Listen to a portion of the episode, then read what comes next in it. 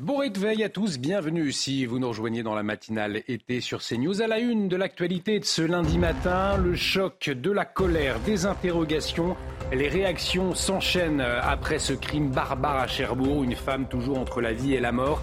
Un homme de 18 ans mis en examen et écroué pour viol, torture et acte de barbarie. Les dernières informations avec Thibault Marcheteau sur place dans un instant. L'enquête se poursuit après la mort suspecte du proviseur d'un collège à Lisieux. Une autopsie est prévue aujourd'hui.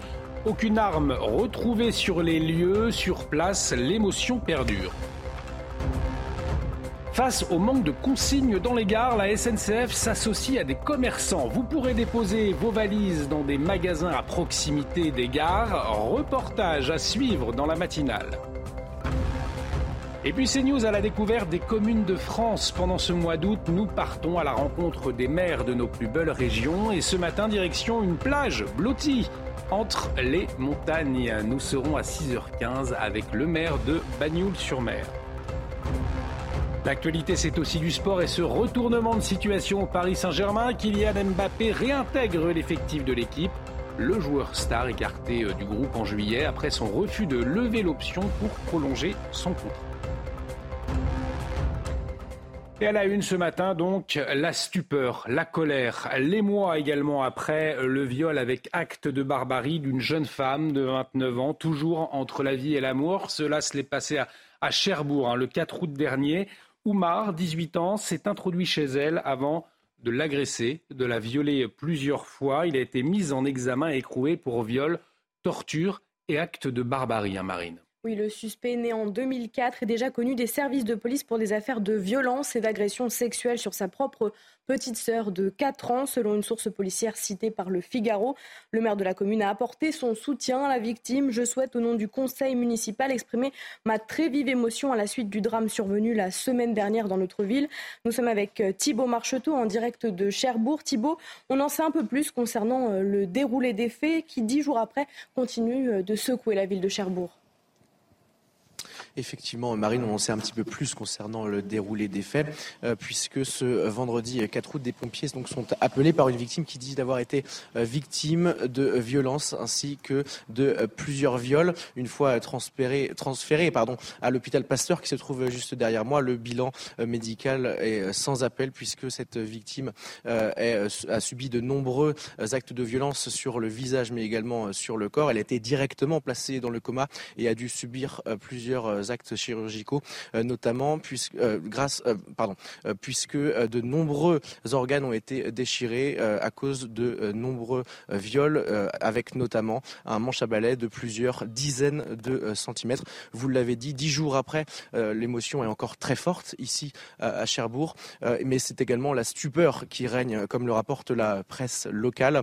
Il y a également donc cette cellule psychologique qui a été mise en place pour le personnel soignant, tellement les les supplices infligés euh, à cette euh, victime ont été euh, importants à l'hôpital Pasteur qui se trouve juste derrière moi.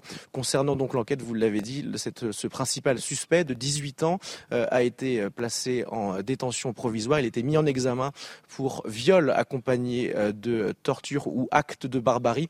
Selon nos informations, le pronostic vital de cette victime était hier toujours engagé. Merci euh, Thibault pour toutes ces précisions. Thibault Marcheteau, donc euh, en direct de euh, Cherbourg, devant l'hôpital Pasteur, où se trouve toujours la victime, on l'aura compris, entre la vie et la mort. Pour revenir sur ce crime barbare, ce crime atroce, la députée Edwige Diaz, députée RN de Gironde, sera en liaison avec nous à 7h10 et on suit l'évolution de la situation, bien évidemment, tout au long de la matinée. Toujours au, volet judiciaire, c'est aujourd'hui que doit avoir lieu l'autopsie de Stéphane Vittel. Stéphane Vittel, c'est le principal hein, d'un collège de Lisieux dans le Calvados. Et une autopsie qui pourrait être déterminante pour euh, dévoiler hein, les causes du décès de ce proviseur de 48 ans. Un décès suspect, Marine. Hein. Oui, sur place, les premières constatations ont permis d'identifier une trace d'effraction sur une porte secondaire du collège, mais aucune arme n'a été retrouvée sur place. Si la piste de l'arrêt cardiaque a pu être étudiée, l'enquête s'oriente aujourd'hui vers une piste criminelle. Le rappel des faits avec Mathilde Couvillère-Fleurnoir. Des fleurs et le portrait de Stéphane Vittel ornent l'entrée du collège Pierre-Simon de la Place à Lisieux. Ce proviseur âgé de 48 ans a été retrouvé mort dans ce collège ce vendredi aux alentours de 6 heures du matin. Alors qu'il s'apprêtait à partir en vacances avec sa famille, l'alarme du collège a retenti, obligeant le proviseur à faire un détour pour aller sur les lieux. Au bout de quelques minutes, sa fille décide d'aller le rejoindre lorsqu'elle le retrouve inanimé sur le sol. Sa femme lui prodiguera les premiers soins avant l'intervention des secours aux alentours de 7 heures du matin. Stéphane Vittel décède alors. Au lendemain de sa mort suspecte, les hommages spontanés se multiplient. Oui, j'ai échangé euh, avec Madame Vittel, hein, qui est évidemment euh, sous le choc. Euh, on a échangé aussi sur la, mise en place d'un hommage à, son mari et on, prend le temps de, le faire ensemble et on respectera le, choix et les volontés de la famille quant à, cette manifestation qui devra avoir lieu, ne serait-ce que pour saluer la mémoire de cet homme qui était un homme attentif, investi, euh, qui aimait, euh, qui aimait son métier. Le parquet de Lisieux informe qu'une trace d'effraction a été constatée dans l'établissement. Aucune arme n'a été retrouvée sur les lieux. La police judiciaire de Caen a été saisie. Les causes de la mort de Stéphane Vittel ne sont pas encore connues. Une autopsie du corps sera pratiquée aujourd'hui. Autopsie donc ce matin. On suit euh, bien évidemment tout cela de très près. Au volet politique à présent, Gérald Darmanin en route vers 2027. Le ministre de l'Intérieur fait part de ses ambitions hein, concernant euh, la prochaine élection présidentielle, Marine. Oui, le locataire de Beauvau qui organise le 27 août sa rentrée politique sur le thème des classes populaires dans son fief euh, électoral de Tourcoing dans le Nord s'inquiète dans les colonnes du Figaro de ce qui se passera en 2027. Vincent Roy, Gérald Darmanin, donc, qui entend euh, s'adresser euh, aux classes populaires, sa stratégie pour 2027, euh, il a le profil, selon vous? Ah, le séguiniste Darmanin, pense, ne pense qu'à 2027. Alors il promet dans sa réunion des, des, frites et des saucisses, il a dit. Hein. donc on, fait populaire. D'ailleurs, il est, il est très critique hein, à propos d'un certain nombre de ministres du gouvernement qui trouvent trop techno. Il dit, mais il ne s'adresse pas assez euh, aux classes populaires, c'est-à-dire à ceux qui gagnent moins, dit-il, de 2500 euros par mois.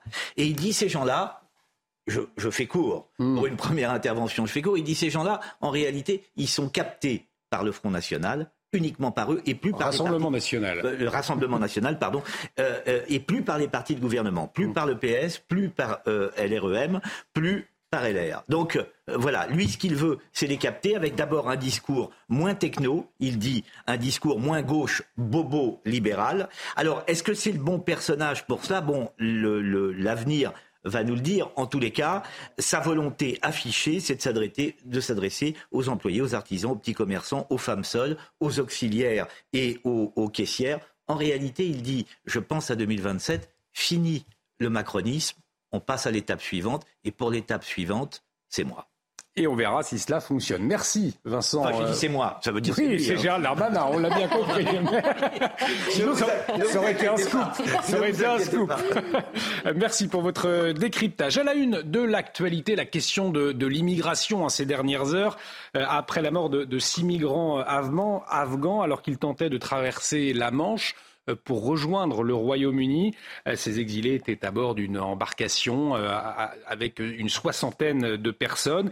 Alors la juridiction nationale de lutte hein, contre la criminalité organisée, c'est à Paris, s'est saisie de l'enquête, une enquête ouverte pour homicide et blessures involontaires, aide au séjour irrégulier et euh, association de malfaiteurs, hein, Marine. Oui, à Calais, plusieurs personnes se sont réunies devant le parc Richelieu pour rendre hommage aux victimes. Pour lutter contre l'immigration illégale, le Royaume-Uni durcit le ton. Explication de Dounia Tencourt. Les drames se succèdent dans la Manche. Samedi dernier, ce sont au moins six migrants afghans qui ont trouvé la mort alors qu'ils tentaient de rejoindre l'Angleterre à bord d'une petite embarcation si les autorités mettent en cause la responsabilité des passeurs, les candidats à l'immigration illégale, eux, restent nombreux malgré les risques qu'ils encourent. Nombre d'entre eux continuent de voir l'Angleterre comme un Eldorado. Mon rêve, c'est d'étudier. Je connais l'anglais et j'aimerais étudier dans leurs universités. C'est la seule raison pour laquelle on veut aller là-bas. Pourtant, côté britannique, le gouvernement n'hésite pas à afficher le durcissement de sa politique migratoire. Je sais qu'arrêter les bateaux est la priorité des Britanniques et je ferai donc tout ce qui est en mon pouvoir pour le faire. Si vous venez au Royaume-Uni illégalement, vous ne pouvez pas rester, peu importe les efforts déployés.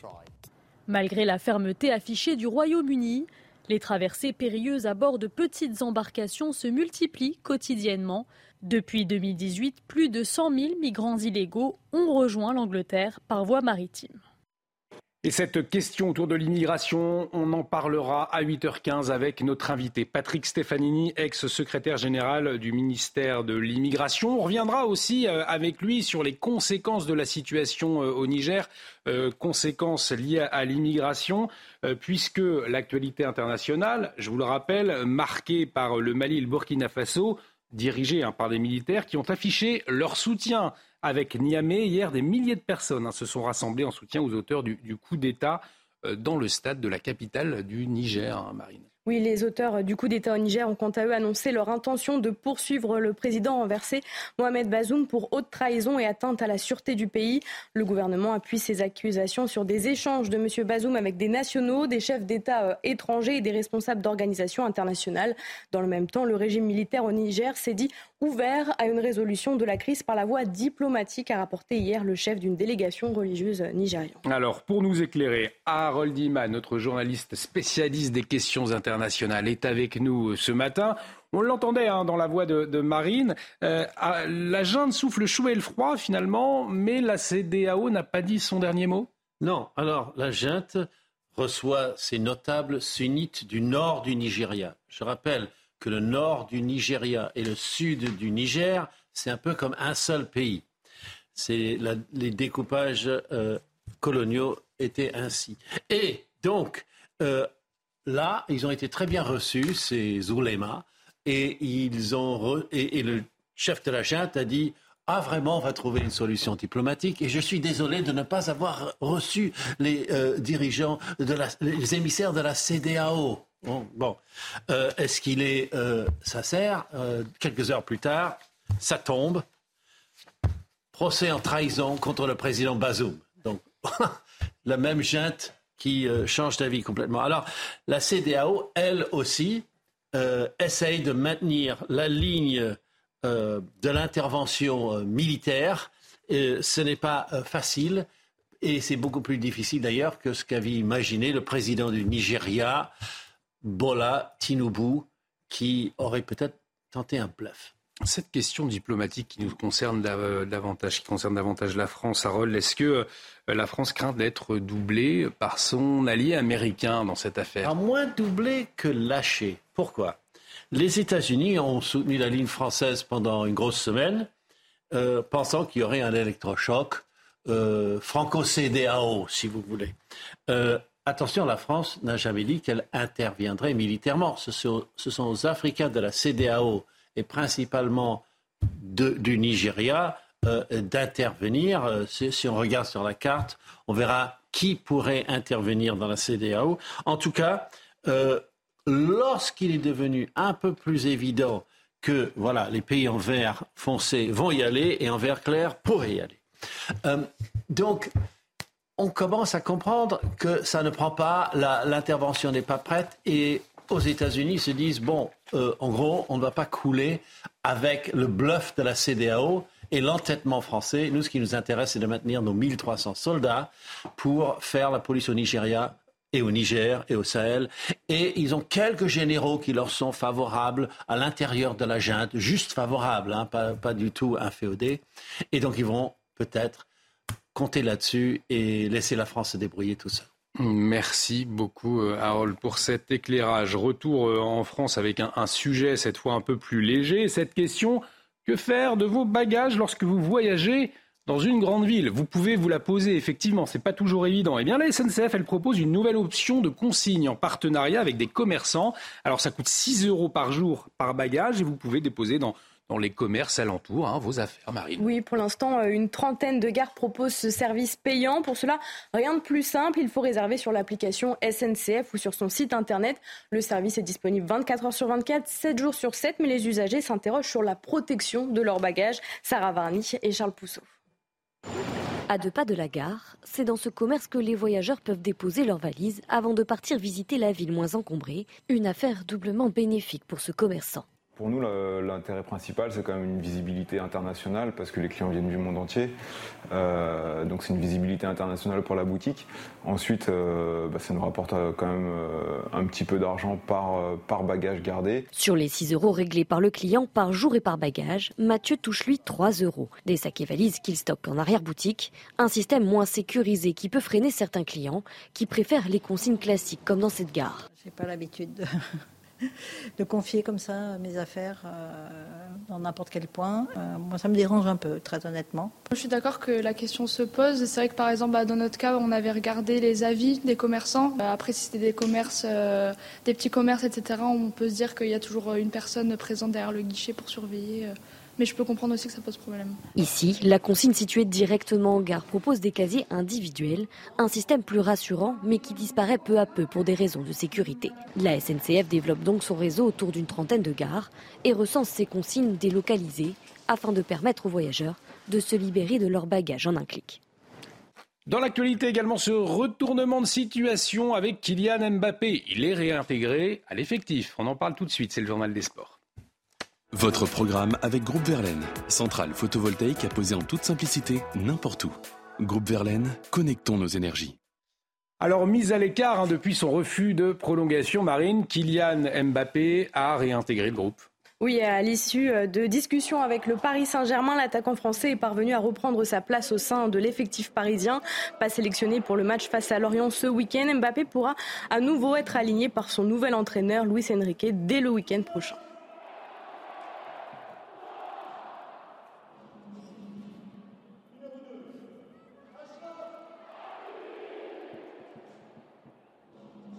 Vous avez regardé votre programme avec Groupe Verlaine. Isolation thermique par l'extérieur avec aide de l'État. Groupe Verlaine, connectons nos énergies. Euh, vous le savez, pendant cette période estivale, on vous fait découvrir les plus belles régions euh, de notre pays. Dans un instant, restez avec nous, on va aller découvrir une petite plage blottie entre les montagnes. Quelle commune s'agit-il? Restez avec nous, on sera avec son maire dans un instant. A tout de suite sur CNews. De retour sur le plateau de la matinale été, bienvenue si vous nous rejoignez. Dans un instant, vous fait découvrir euh, l'un des endroits euh, magnifiques de notre euh, pays, une plage située entre les montagnes. On sera avec le maire de Bagnoul-sur-Mer. Mais avant, que faut-il retenir des dernières informations? On fait un point sur les dernières infos. C'est avec vous, Marine Sabourin. La colère et les mois après le viol, avec acte de barbarie d'une jeune femme de 29 ans, toujours entre la vie et la mort. Un homme de 18 ans a été mis en examen écroué pour viol, torture et acte de barbarie. Le suspect, né en 2004, est déjà connu des services de police pour des, des affaires de violence et d'agression sexuelle sur sa propre petite sœur de 4 ans, selon une source policière citée par le Figaro. La vie de plus en plus chère pour les étudiants français, c'est ce que révèle le syndicat étudiant l'UNEF. Le coût de la rentrée étudiante est en hausse de 6,47%. À titre de comparaison, la hausse des prix à consommation, principale mesure de l'inflation générale, a elle progressé de 4,5% sur la même période. Et puis en Équateur, c'est Christian Zurita qui a été choisi pour remplacer Villa Vicencio, tué le 9 août dernier. Âgé de 53 ans, le nouveau candidat a assuré qu'il suivrait l'intégralité du projet politique de son ami. Sa candidature doit être encore validée par le Conseil national électoral. Merci euh, Marine pour ce euh, point sur les dernières informations. Je vous le disais, dans la matinale, nous profitons de cette période estivale pour aller à la découverte de communes remarquables de notre pays. Ce matin, nous allons prendre la direction des Pyrénées-Orientales, pas en haut des cimes, mais plutôt euh, les pieds dans l'eau, à Bagnoul-sur-Mer, avec euh, son port et son terroir authentique. Pour en parler, son maire Jean-Michel Solé est en liaison avec nous. Bonjour, monsieur le maire. Euh, merci de vous lever tôt ce matin pour nous faire découvrir votre village. Bagnoul-sur-Mer, c'est donc une plage blottie au cœur des, montagnes, au cœur des Pyrénées en quelque sorte. Hein. Exactement. C'est là où les Pyrénées rencontrent la Méditerranée, dans un petit coin de, de, montagne, que Bagnoul-sur-Mer s'est construit et s'est édifié au fur et à mesure des années et des siècles. Alors il y a aussi un vin, me semble-t-il, hein, qui s'appelle le, le Bagnouls. Euh, votre village, c'est aussi un vignoble réputé, non? C'est un vignoble réputé par ses vins d'eau naturels, Bagnouls. Et puis maintenant, depuis une trentaine d'années, quarantaine d'années, sur des vins secs, les Collioures, dont nous avons deux cépages d'exception qui sont cultivés sur ce vignoble de montagne au bord de la mer qui est relativement exceptionnel, avec des petits rendements, mais avec une forte concentration, une belle maturité et une belle découverte à faire. il y a aussi cette tradition, la, fête des vendanges. Hein. On parlait du, vin, c'est une fête qui se déroule tous les ans, c'est bien cela? Oui, complètement. C'est une fête interactive sur laquelle nous mettons en, lumière notre terroir, nos vignerons, au cœur du village, et nous fêtons la fin des vendanges. Donc traditionnellement, en fin de vendange, les coilles, les équipes de vendangeurs se réunissaient dans des propriétés, chacun séparé, pour fêter la, fin des vendanges. Et puis, depuis 25 ans, 30 ans maintenant, on a décidé de, se retrouver tous sur la plage pour fêter la fin des vendanges. Et puis, au fur et à mesure des années, cette fête a, grandi, a pris des très belles proportions. Et nous avons une très belle fréquentation qui vient découvrir nos vignobles, nos vignerons et déguster nos vins, bien entendu. Alors, on l'a bien compris. On l'a bien compris, on peut déguster du bon vin avec modération, donc à Bagnoul-sur-Mer, mais pas seulement, ça peut être une récompense après de somptueuses promenades. Hein. Quels sont les, sites remarquables à ne pas manquer euh, si on vient à Bagnoul-sur-Mer?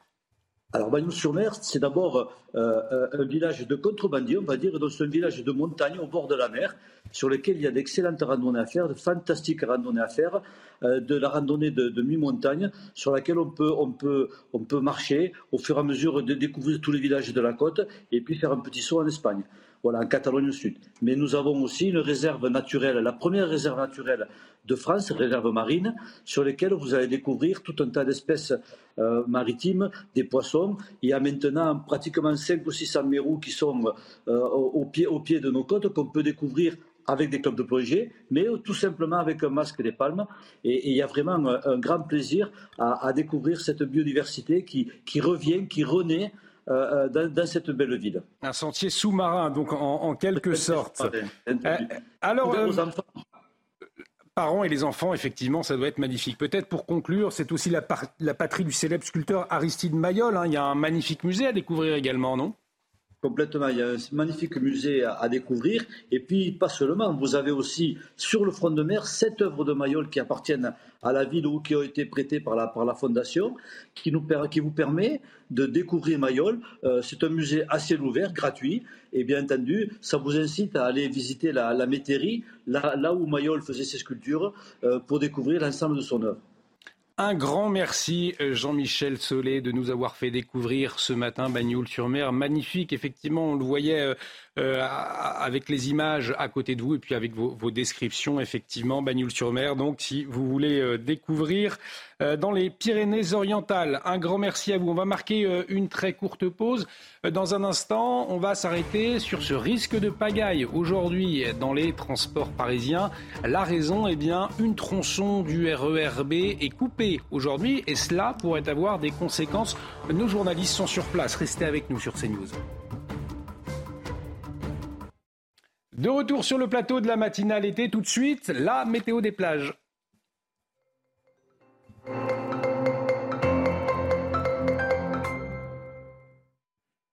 La météo des plages avec une amélioration pour l'extrême nord du pays, le retour du soleil en matinée pour le Touquet, 19 degrés dans l'eau, un indice UV de 7, toujours quelques averses possibles à Quiberon avec 18 degrés dans l'eau et un indice UV de 7, 20 degrés dans l'eau pour les Sables d'Olonne, une ambiance nuageuse mais qui s'améliore peu à peu avec davantage de soleil pour Saint-Jean-de-Luz, 23 degrés dans l'eau, un indice UV de 5 en Méditerranée, toujours quelques brumes brouillard et parfois quelques averses du côté de Palavas et Valras.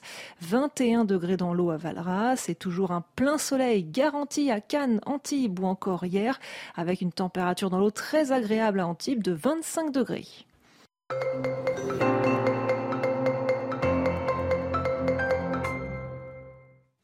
Et après la météo des plages, quel temps sur le reste du pays? On va retrouver tout de suite Carole Zanin qui nous dit tout avec BDOR.fr. L'agence BDOR vous donne accès au marché de l'or physique. L'agence BDOR, partenaire de votre épargne. Alors Carole, une très belle journée hier en Bretagne, notamment dans le Morbihan. Hein oui Olivier, les habitants et les vacanciers ont pu profiter des plages euh, du côté du Morbihan hier. Et euh, ce matin, si vous vous réveillez dans le Morbihan, eh bien sachez que vous épargnez, vous serez épargné euh, par les gouttes qui vont tomber du côté de la Bretagne. Euh, ne sera pas le cas partout, puisque du côté de Brest, nous aurons quelques précipitations suite à cette dépression qui circule sur les îles britanniques. On a l'air doux au nord, on a l'air très chaud qui remonte de la péninsule ibérique. Et résultat, eh bien, c'est une salve orageuse qui vous attend du massif central en remontant vers les régions du Grand Est. Attention, quelques coups de tonnerre à la clé. Sur les régions avoisinantes, eh bien, un ciel euh, nuageux avec un ciel d'averse. Entre les deux, un ciel nuageux, mais Quelques éclaircies également. Ça sera pareil pour le sud-est avec ce vent d'autant euh, qui va souffler de 50 à 70 km par heure. Cet après-midi, on va retrouver encore ces orages, euh, surtout euh, sur le même axe du sud-ouest en remontant vers les régions du nord-est avec toujours ces cellules orageuses importantes, ces cumuls pluviométriques qui prendront un peu plus d'ampleur dans le courant de l'après-midi. toujours ces gouttes du côté de la Bretagne. Vos températures, elles oscilleront ce matin entre 12 et 23 degrés. 12 pour le le nord, 23 du côté de la Garonne et dans le courant de l'après-midi, on va atteindre là aussi des fortes chaleurs dans le centre-est, 36 pour Grenoble, 36 euh, du côté de Lyon. Cinq départements sont sous vigilance orange canicule, je vous le rappelle. Nous aurons un petit 21 degrés sous la précipitation du côté de Brest, 29 euh, pour Paris ou encore 29 degrés pour Strasbourg. Ces trois prochains jours, eh bien, nous allons garder de l'instabilité euh, toujours sur le même axe du sud-ouest remontant vers les régions du nord-est, partout ailleurs, à l'arrière et à l'avant du grand beau temps. Mercredi, pareil, nous n'échapperons pas toujours à ces orages et le même euh, du massif central sur les régions en remontant vers les, les Ardennes. Et jeudi, enfin, une poussée anticyclonique va faire en sorte que ces orages vont se décaler uniquement vers les régions du Grand Est et sur les euh, massifs alpins. Les températures resteront estivales de 29 à 32 degrés. Avec BDOR.fr. L'agence BDOR vous donne accès au marché de l'or physique. L'agence BDOR, partenaire de votre épargne. Bienvenue si vous nous rejoignez sur CNews. La matinale était à la une de l'actualité ce matin. Ces risques de pagaille. Aujourd'hui, dans les transports parisiens, le trafic du RERB totalement interrompu sur un tronçon important. Les voyageurs de Roissy-Paris Charles de Gaulle invités à prendre des bus de remplacement. On fera le point euh, sur la situation ce matin avec Charles Pousseau et Célia Judas. CNews en immersion avec une patrouille de police sur le champ de Mars. La sécurité de cet emblématique lieu parisien au cœur des débats ces derniers jours après l'enquête pour viol d'une touriste mexicaine. Des policiers très présents en journée pour lutter contre l'insécurité, on le verra. Et puis le coût de la vie des étudiants en hausse en 2023, une augmentation de près de 600 euros en un an, une première depuis 19 ans. Le syndicat étudiant UNEF alerte, on le verra. Des médecins de ville à la rescousse des urgences cet été face à l'afflux de touristes et les pénuries de soignants, des médecins généralistes apportent leur aide. Reportage à Arcachon dans la matinale. Les bouquinistes parisiens font de la résistance. La mairie leur ordonne de quitter les quais de Seine pour les Jeux Olympiques. Hors de question pour ces vendeurs de la capitale qui peuvent compter sur de nombreux soutiens. Et je vous le disais donc aujourd'hui, ce risque de pagaille hein, dans le RERB à Paris, la ligne qui s'arrête notamment à l'aéroport de Roissy-Charles de Gaulle est la deuxième ligne la plus importante d'Europe, fermée depuis trois jours. Elle rouvre demain après des travaux de rénovation à Marine. Oui, si le ministre des Transports, Clément Beaune, a annoncé plus de 600 bus de substitution, cela ne pourrait pas suffire. Célia Judas, vous êtes à Saint-Denis avec euh, Charles Pousseau. Vous êtes au niveau de ces bus de remplacement. Justement, quelle est l'organisation ce matin? Oui, exactement. Euh, Marine, ce lundi 14 août est une journée euh, ben, redoutée au niveau euh, des transports et notamment pour celles et ceux qui partent ce matin travailler, puisqu'après un week-end de fermeture, le RERB reste aujourd'hui fermé pour travaux et ce jusqu'à ce soir. Alors pour pallier la situation et cette interruption de RER, e un dispositif sans précédent a été mis en place ici à Saint-Denis. En totalité, ce sont 600 bus et 1000 conducteurs mobilisés sur les tronçons fermés, vous l'avez dit, notamment en direction de l'aéroport Roissy-Charles de Gaulle. Vous pouvez le voir sur nos images. C'est ici que les bus stationnent. Il y a euh, derrière moi une file d'attente pour le prochain bus. De nombreux agents sont également euh, présents ici pour renseigner les usagers. La rue a été aménagée et les forces de l'ordre déployées pour assurer la sécurité et le bon fonctionnement des opérations. Ce week-end, seuls quelques retards de bus étaient à déplorer. Reste à voir si aujourd'hui, lundi, jour de reprise de travail pour euh, de nombreux usagers, la situation euh, sera similaire. Ces usagers du RERB qui ont d'ailleurs été invités aujourd'hui à repousser euh, leur déplacement, à privilégier le télétravail ou encore le covoiturage pour éviter un engorgement du dispositif de substitution. Et on va observer tout cela de très près. Merci Célia pour toutes ces précisions. Célia Judas avec Charles Pousseau. Euh, dans l'actualité euh, également, la stupeur, la colère, l'émoi hein, après euh, le viol avec acte de barbarie d'une jeune femme de 29 ans, toujours entre la vie et la mort.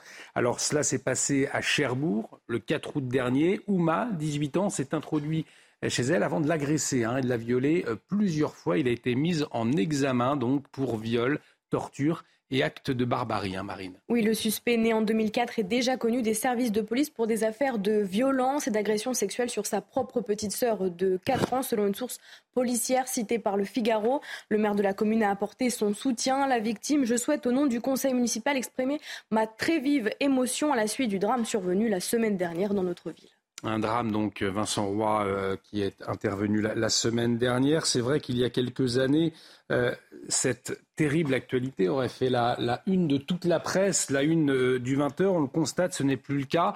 pas de réaction du gouvernement non plus. Comment est-ce que vous l'expliquez? On finit par, s'habituer à la barbarie?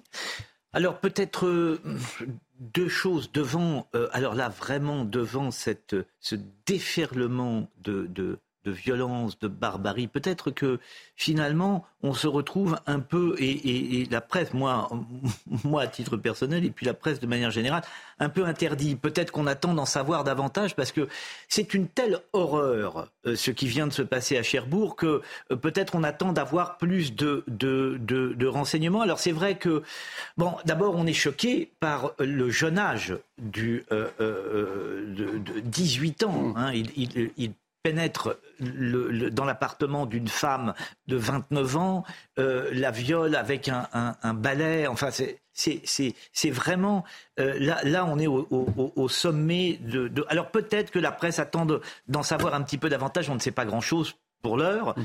Euh, voilà. Écoutez, je ne peux pas imaginer qu'on s'habitue à une telle horreur. Donc je, ne peux pas justifier le silence et de la presse et de l'exécutif euh, par l'habitude. Euh, je, crois que c'est plutôt la stupeur, la stupéfaction qui fait qu'on se retrouve interdit. En tous les cas, c'est mon analyse. Et Thibault Marcheteau, notre journaliste sur place, qu'on retrouvera tout au long de la matinale.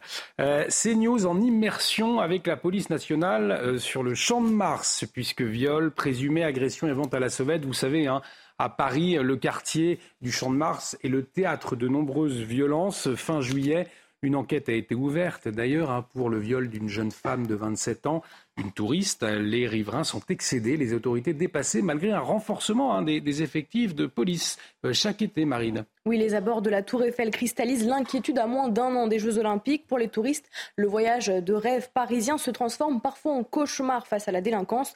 Une de nos équipes euh, a pu suivre une patrouille de police en action. Sarah Varny et Jules Bedeau. Au pied de l'un des monuments les plus visités au monde, les forces de l'ordre s'activent de jour comme de nuit et patrouillent sur le champ de Mars, un secteur qui attire les touristes mais aussi les voleurs. TI 08 Alpha, sur place, euh, champ de Mars, Tour Eiffel. Je me rends au poste d'accès mobile euh, à la rencontre de la BTC 07 reçue. Un poste de sécurité mobile a été mis en place au pied de la Tour Eiffel. L'objectif, être visible, informer et faciliter les démarches en cas de dépôt de plainte. Une présence qui rassure les touristes. On se sent plutôt en sécurité ici, il y a la police partout. Je me sens bien, je suis avec ma compagne. J'ai entendu que la nuit cela pouvait être risqué de porter des objets de valeur, mais c'est pareil dans n'importe quelle ville d'Europe. Donc oui, ne pas porter des montres ou des articles comme ça. Ce vendeur à la sauvette est contrôlé par les policiers. Il sera verbalisé notamment pour la vente illégale d'alcool sur la voie publique. Un peu plus loin, ce vendeur de souvenirs à l'image du monument est également verbalisé et sa marchandise saisie. ce type de vente, même si encore une fois, ça n'est pas, euh, pas des gens qui vont agresser les touristes, hein, ils vont leur vendre des choses, mais ça fait partie de ce qui n'est pas autorisé sur le secteur et ce qui peut attirer aussi une autre forme de délinquance. En luttant ainsi contre la petite délinquance qui dégrade déjà l'image de Paris, la police empêche l'implantation dans le secteur d'une plus grande criminalité.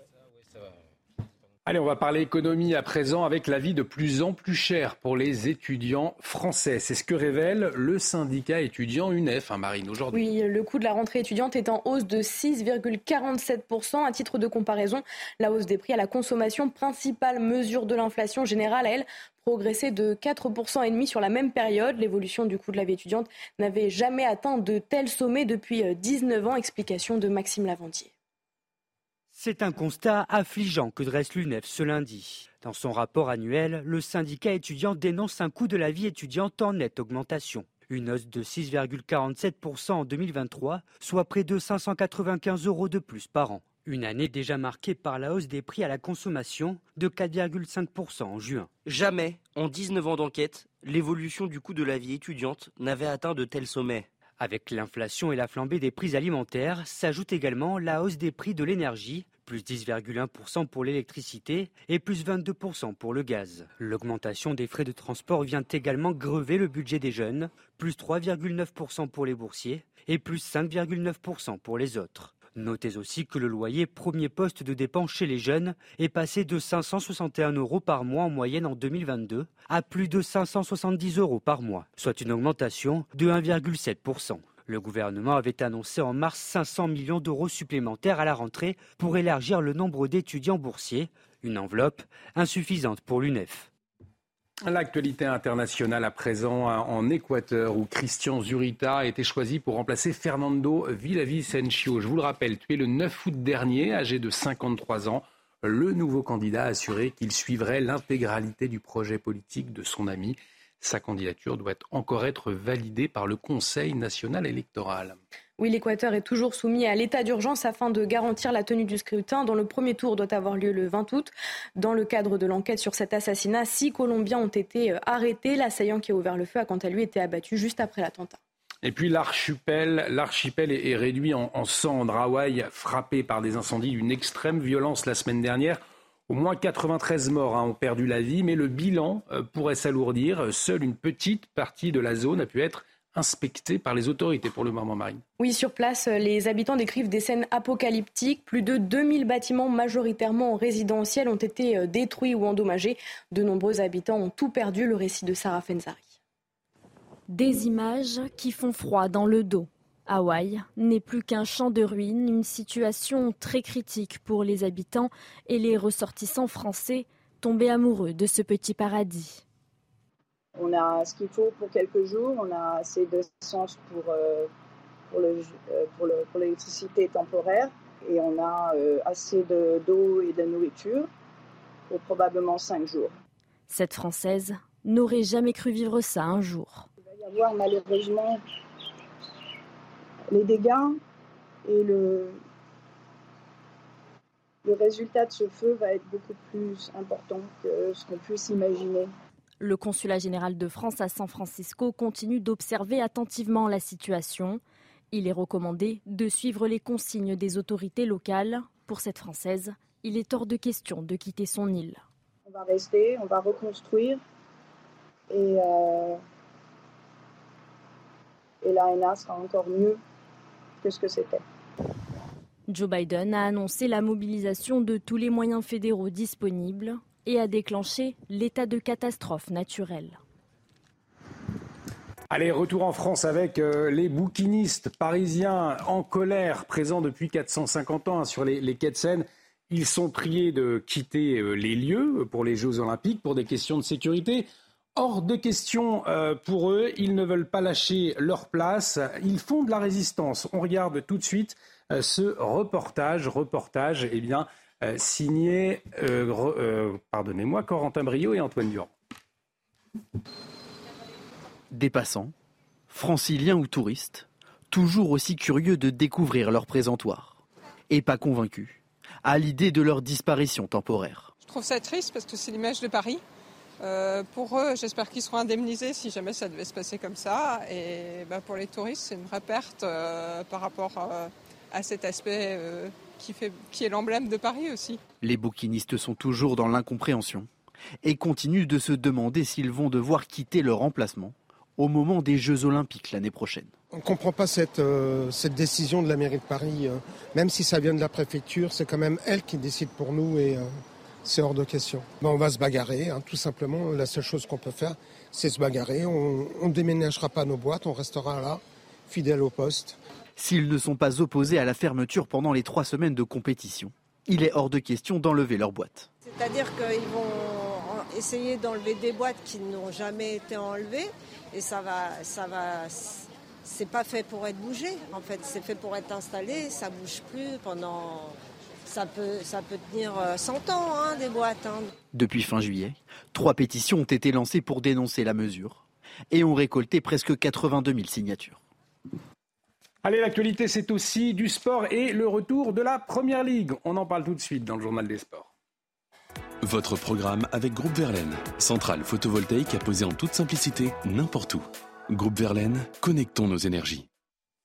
Et la Première Ligue, donc, qui a fait son grand retour ce week-end sur les antennes de Canal+, Marine. Oui, un premier choc était à suivre hier entre Chelsea et Liverpool. Luis Diaz a d'abord ouvert la marque après une passe magnifique de Mohamed Salah. Le Français Axel Disasi, arrivé cet été, a ensuite égalisé pour Chelsea 20 minutes plus tard. Score final un partout entre les deux tauliers de Première Ligue. Et puis du football toujours. On va apprécier ce but du football toujours avec Neymar, le joueur euh, du Paris Saint-Germain, probablement hein, sur le départ, Marine. Oui, selon euh, une source proche des négociations, le Brésilien ne ferait plus partie des plans de l'entraîneur et du club. Neymar négocierait actuellement un transfert vers le club d'Al Hilal en Arabie Saoudite. Des discussions qui devront se poursuivre avec le PSG pour acter un départ du Brésilien dans les deux semaines à venir. Vous avez regardé votre programme avec Groupe Verlaine. Isolation thermique par l'extérieur avec aide de l'État. Groupe Verlaine, connectons nos énergies. Allez, restez avec nous sur CNews. Dans un instant, on va parler de ces médecins généralistes à la rescousse des euh, hôpitaux. Vous allez le voir dans un reportage euh, à Arcachon. En cette période estivale, les touristes euh, affluent et face au manque de personnel, eh bien, les médecins de ville à la rescousse. C'est tout de suite sur CNews. Et de retour sur le plateau de la matinale été, bienvenue si vous nous rejoignez. On va s'intéresser à ces médecins généralistes qui viennent à la rescousse des hôpitaux dans un instant face à l'afflux de, touristes, bien évidemment, notamment dans les zones estivales. Mais avant, que faut-il retenir des dernières informations? Le point sur l'actualité avec vous, Marine. C'est aujourd'hui que doit avoir lieu l'autopsie du proviseur Stéphane Vittel, retrouvé mort dans son collège à Lisieux dans le Calvados. Cette autopsie déterminante pourrait dévoiler les causes du décès du principal de 48 ans. Si la piste de l'arrêt cardiaque a pu être étudiée, l'enquête s'oriente aujourd'hui vers une piste criminelle. Les auteurs du coup d'État au Niger ont annoncé hier soir leur intention de poursuivre le président renversé Mohamed Bazoum pour haute trahison et atteinte à la sûreté du pays, appuyant leurs accusations sur des échanges de M. Bazoum avec des nationaux, des chefs d'État étrangers et des responsables d'organisations internationales. Dans le même temps, le régime militaire au Niger s'est dit ouvert à une résolution de la crise par la voie diplomatique. On l'a appris ce week-end, au moins six migrants afghans sont morts alors qu'ils tentaient de traverser la Manche pour rejoindre le Royaume-Uni. Ces exilés étaient à bord d'une embarcation d'une soixantaine de personnes. Le parquet de Boulogne-sur-Mer s'est dessaisi de l'enquête au profit de celui de Paris. Merci Marine. Et on va vous parler ce matin donc de ces médecins à la rescousse des hôpitaux hein, euh, face au risque de saturation. C'est le cas notamment à l'hôpital d'Arcachon. Faute de personnel soignant, eh bien, des médecins généralistes sont appelés en renfort au service des urgences car dans le bassin eh bien, où vivent 170 000 personnes à l'année, la population est multipliée par 4 l'été et il y a des conséquences bien évidemment Marine. Oui, les patients sont alités dans les couloirs. Les soignants travaillent 15 heures par jour. La situation pourrait devenir rapidement ingérable. Deux médecins de ville sont dorénavant présents de midi à minuit sur le parking de l'hôpital. Le récit est signé Thibault Marcheteau. Chaque jour, l'hôpital d'Arcachon accueille plus de 200 patients. Alors pour soulager les différents services, ces préfabriqués installés sur le parking accueillent deux médecins généralistes qui prennent en charge la médecine légère et laissent les cas graves aux urgentistes. On a de plus en plus de patients, effectivement, qui, euh, euh, qui viennent pour des motifs de médecine générale, pour de la petite traumatologie, parce que euh, on fait un petit peu de médecine générale avancée, puisqu'on va réaliser des plâtres euh, et des sutures, ce qu'on ne fait pas en, en cabinet de médecine générale classique. Sur toute la période estivale, la population quadruple dans le secteur. La présence de ces médecins généralistes permet de maintenir une offre de soins adaptée. Si on fait un bilan depuis le 1er juillet, prend en charge 40% de l'intégralité des passages au niveau des urgences. Donc c'est colossal en fait, c'est-à-dire que presque la moitié des passages au niveau des urgences sont pris en charge par un médecin généraliste et non pas par nos, par nos urgentistes. En Nouvelle-Aquitaine cet été, 29 établissements ont dû mettre en place une régulation des urgences, n'ouvrant la porte qu'aux patients orientés par le SAMU. On s'intéresse à cette tendance ce matin euh, dans la matinale, cette tendance sur les réseaux sociaux. De faux experts de santé affirment que la crème solaire eh bloquerait hein, les effets bénéfiques du soleil sur la peau et la tendance eh bien, elle a pris de l'ampleur hein, euh, sur les réseaux sociaux avec un hashtag anti-sunscreen euh, aujourd'hui supprimé, mais il a, il a, accumulé tout de même, Marine, 17 millions de vues, me semble-t-il. Hein. Oui, 17 millions de vues, et selon eux, eh bien, les crèmes seraient toxiques pour la peau. Alors les vrais spécialistes alertent, un coup de soleil n'est jamais anodin. Selon la Ligue contre le cancer, le nombre de maladies de la peau est en progression. Le risque de développer un cancer aujourd'hui de 1 sur 100.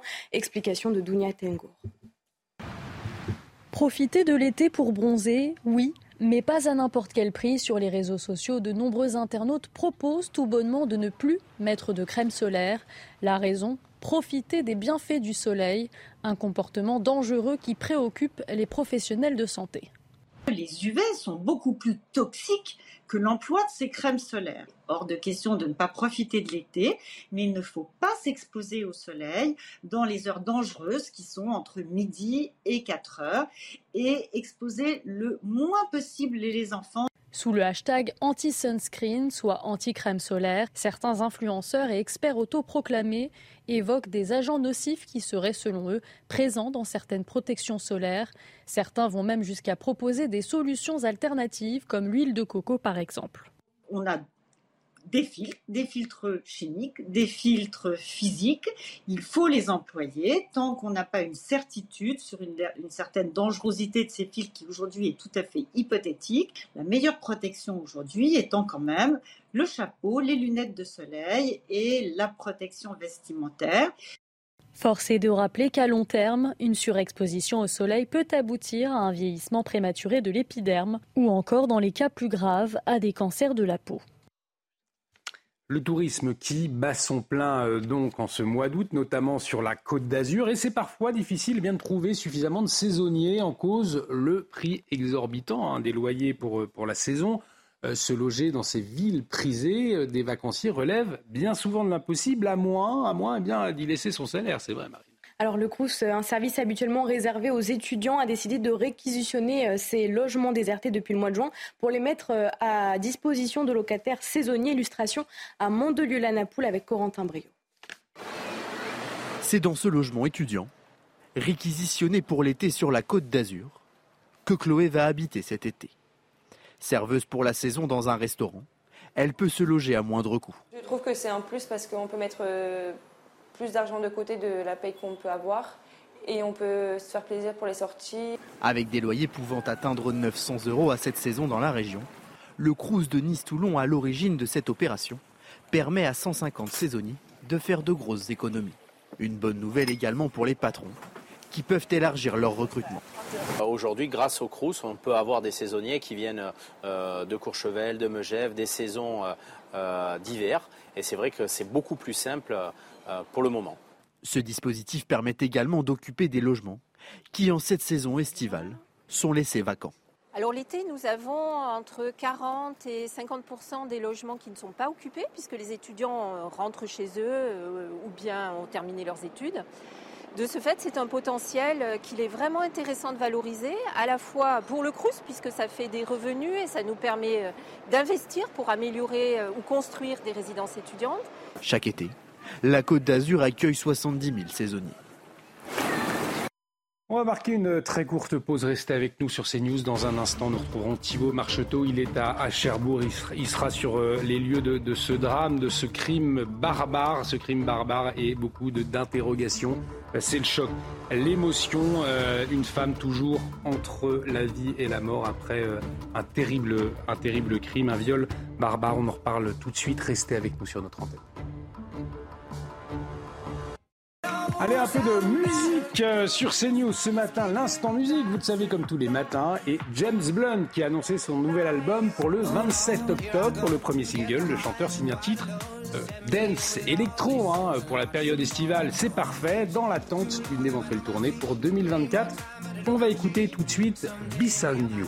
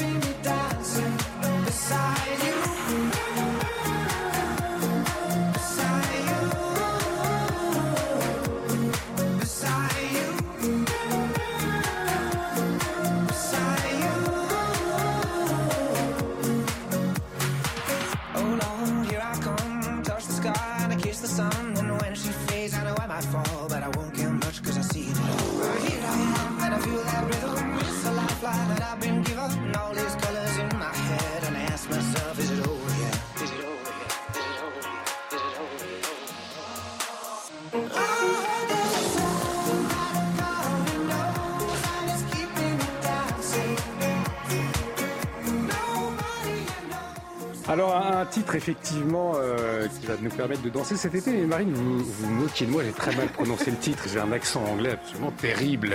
Accent français validé, Harold. hein. C'était bien mal. C'est Beside You, hein, c'est ça Oui, exactement. Voilà, bon. Très entraînante, avec un bel accent, c'est parfait. Bon, eh bien, je l'ai bien prononcé cette fois. Allez, euh, tout de suite, quel temps va-t-il faire aujourd'hui? On retrouve Carole Zanin à la météo. La météo avec BDOR.fr. L'agence BDOR vous donne accès au marché de l'or physique. L'agence BDOR, partenaire de votre épargne. Alors, ma chère Carole, il a fait très beau hier. Est-ce que cela va se poursuivre aujourd'hui? Oui, Olivier, ça va se poursuivre. On a atteint des chaleurs, euh, alors caniculaires, mais euh, non exceptionnelles. Alors, regardez de suite euh, la carte. Hier, dans le Var, 37,2. En Ardèche, 36,8. Dans la Drôme, 36,5. Et dans l'Oise, 35,9.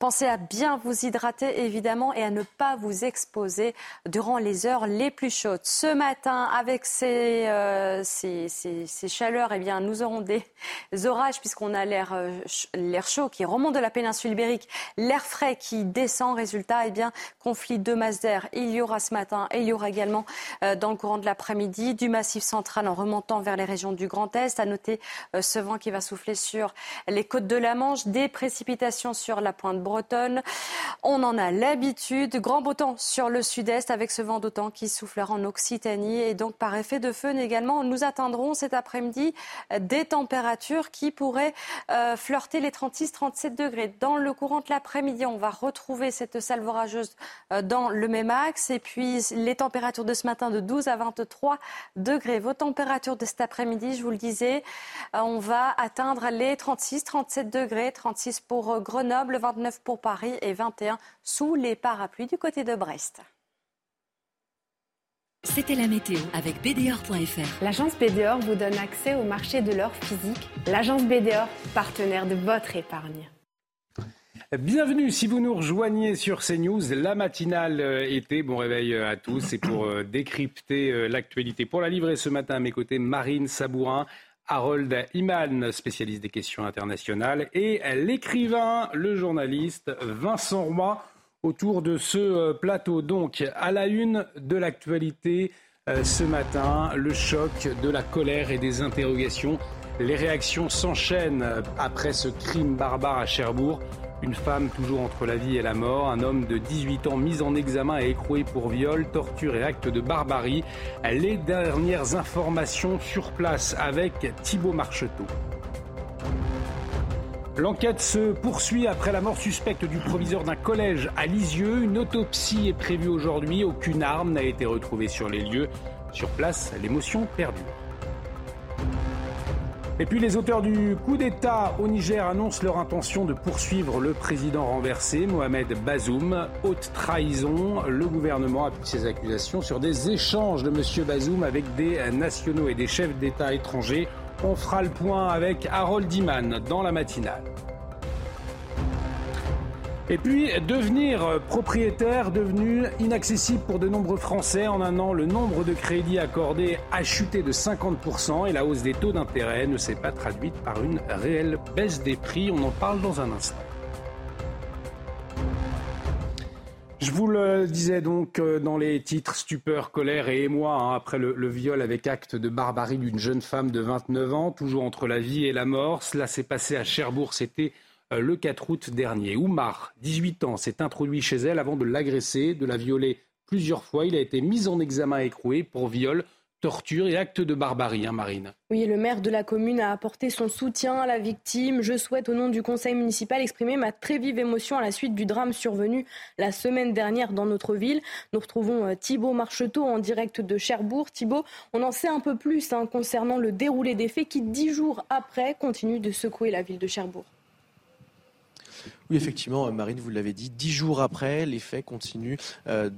De susciter énormément d'émotions dans cette ville de Cherbourg, mais également euh, énormément de stupeur. Je me trouve dans le quartier où les faits ont eu lieu. Nous sommes en plein centre-ville de Cherbourg, mais également à proximité du palais de justice que vous voyez euh, juste derrière moi concernant le principal suspect. Il a été interpellé rapidement après les faits. Il s'appelle donc, vous l'avez dit, Oumar N. Il a 18 ans, né donc en 2004. Il est connu défavorablement euh, des services de police pour des faits de violence, mais également d'agression sexuelle, selon nos selon nos confrères du Figaro, sur sa propre petite sœur euh, de 4 euh, ans. Je vous le disais, il a donc été interpellé rapidement par les forces de l'ordre, notamment grâce à ses empreintes digitales, mais également à son euh, téléphone portable. Il a dans un premier, dans un premier temps nié les faits, puis il a ensuite avoué donc être l'auteur de ces faits. Il a été mis en examen vendredi dernier pour viol accompagné d'actes de torture ou actes de barbarie. Il a été également placé en détention provisoire. Merci beaucoup euh, Thibault pour toutes ces précisions. Thibault Marcheteau en direct de Cherbourg, donc à, proximité euh, des lieux de, ce crime barbare. Euh, c'est aujourd'hui que l'autopsie doit avoir lieu, hein, l'autopsie de Stéphane Vittel, principal d'un collège à Lisieux dans le Calvados. Une autopsie déterminante. Hein. Elle pourrait dévoiler les causes du décès du proviseur de, de 48 ans. une mort suspecte, on la rappelle, Marine. Oui, sur place, les premières constatations ont permis d'identifier une trace d'effraction euh, sur une porte secondaire du collège, mais aucune arme n'a été retrouvée sur les lieux. Si la piste de l'arrêt cardiaque a pu être étudiée, l'enquête s'oriente aujourd'hui vers une piste criminelle. Une autopsie que nous suivrons de très près euh, sur CNews. On va euh, parler économie à présent.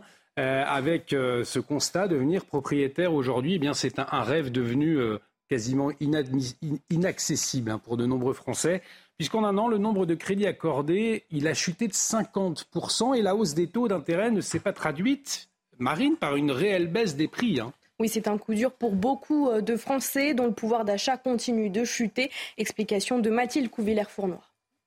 Les futurs acquéreurs qui s'adressent à la banque pour obtenir un prêt se heurtent à des taux d'intérêt bien hauts, presque 4%. Le taux d'intérêt en juillet a atteint 3,61% contre un peu plus d'un pour cent en 2021. Résultat, selon la Banque de France, la production de nouveaux crédits immobiliers a chuté de 41% en un an car ces taux ont découragé les acquéreurs. Mais alors, pourquoi les taux sont aussi élevés? Parce que tout simplement, nous avons une période d'inflation et que forcément les banques centrales réagissent par une hausse des taux. Mais le taux des banques centrales étant le taux d'intérêt de référence pour l'ensemble des banques, les banques répercutent le refinancement sur les crédits immobiliers. À ces taux très élevés s'ajoute le prix de l'immobilier. Entre janvier et juillet 2023, les prix ont augmenté de 4,5%. Selon Pascal Delima, la situation n'est pas près de s'améliorer. Aujourd'hui, on, est, on table plutôt sur une hausse continue de l'inflation, même si cette hausse ralentit. La hausse de l'inflation ralentit, mais l'inflation est toujours là. Et elle risque de continuer même au début de l'année 2024. Donc euh, ce n'est pas encore pour aujourd'hui la baisse des taux, si vous voulez. Le pouvoir d'achat des Français étant impacté par ces facteurs, en l'espace d'un an et demi, les acquéreurs auraient perdu en moyenne 18 mètres carrés dans leur projet d'achat. Vincent Roy, chute des crédits, donc mais pas des prix dans l'immobilier. Au fond, ce sont les, classes moyennes, une nouvelle fois, qui trinquent. Vous voyez que euh, euh, Gérald Darmanin cible euh, les, bonnes personnes. Oui, effectivement, euh, il, s'intéresse à ceux qui gagnent 2500 euh, euros par mois ou moins. On est en plein dedans là. Hmm. C'est-à-dire que effectivement, les, les, les prix des appartements sont invariants, mais les prêts sont de plus, de plus en plus difficilement accordés, ce qui fait que les gens ne peuvent plus acheter. Mais quels gens? Eh bien ceux qui gagnent, qui, qui, appartiennent aux classes moyennes. Mmh. Ce sont toujours eux qui vont pâtir euh, euh, du, du, du, prix invariant des appartements et du fait qu'ils ne peuvent plus faire d'emprunt. Ce sont eux qui sont ciblés, encore une fois. Merci Vincent Roy pour votre décryptage immobilier. Chute des crédits, mais pas des prix euh, donc. Euh, l'actualité internationale à présent. Le Mali et le Burkina Faso, dirigés par euh, des militaires, ont donc affiché leur soutien avec Niamey hier. Des milliers de personnes se sont rassemblées en soutien hein, aux auteurs du coup d'État dans le stade de Niamey-Marine. Oui, les auteurs du coup d'État au Niger ont quant à eux annoncé leur intention de poursuivre le président renversé Mohamed Bazoum pour haute trahison et atteinte à la sûreté du pays. Le gouvernement appuie ses accusations sur des échanges de M. Bazoum avec des nationaux, des chefs d'État étrangers et des responsables d'organisations internationales. Dans le même temps, le régime militaire au Niger s'est dit ouvert à une résolution de la crise par la voie diplomatique, a rapporté hier le chef d'une délégation de religieux nigériens. Alors, pour nous éclairer justement sur euh, l'évolution de la situation, Harold Iman, spécialiste des questions internationales, est avec nous sur ce plateau. On le voit, la junte souffle le chaud et le froid. Mais euh, la CDAO, elle n'a pas dit son, dernier mot, hein, Harold. Non, et la junte a, dit euh, voix diplomatique euh, aux oulémas qui sont venus lui rendre visite, qui viennent du Nigeria du Nord. Le Nigeria du Nord étant très très proche du Niger du Sud, peuple Hausa, pour faire simple. Et donc, il fallait être poli avec ces gens-là. Donc, la junte leur a dit tout ce qu'ils voulaient entendre. On est désolé de ne pas avoir reçu les émissaires de la CDAO il y aura une voie diplomatique. Trois heures plus tard, bing, il lâche un communiqué. Bazoum, procès, trahison euh, de la nation. Haute trahison, euh, intelligence avec des pouvoirs, des puissances étrangères, communication illicite. Enfin, on lui a fait un procès en sorcellerie euh, dans la journée. Donc, cette junte, voilà, elle sait où elle veut aller. C'est la destitution de Bazoum. en attendant, la CDAO, elle, un petit peu annoncé l'arrivée de la cavalerie trop tôt, hein, en disant on fera une intervention militaire, en pensant qu'un bluff allait faire reculer euh, cette junte, cette junte qui est bien moins bien installée que celle du Mali ou celle du Burkina Faso ou celle de Guinée, qui est un cas à part, la Guinée. Eh bien maintenant, la CDAO fait une espèce de surenchère et dit quand même, on va intervenir.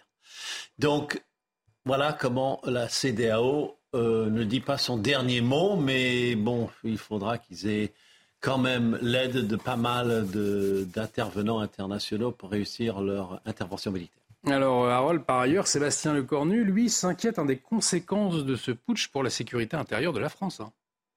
Oui, et euh, c'est bien sûr du terrorisme qu'il parle, car la raison première de notre présence, ce n'est pas de refaire la colonie de l'Afrique occidentale française, c'est de stopper les centres euh, d'exportation du djihad dans nos rues.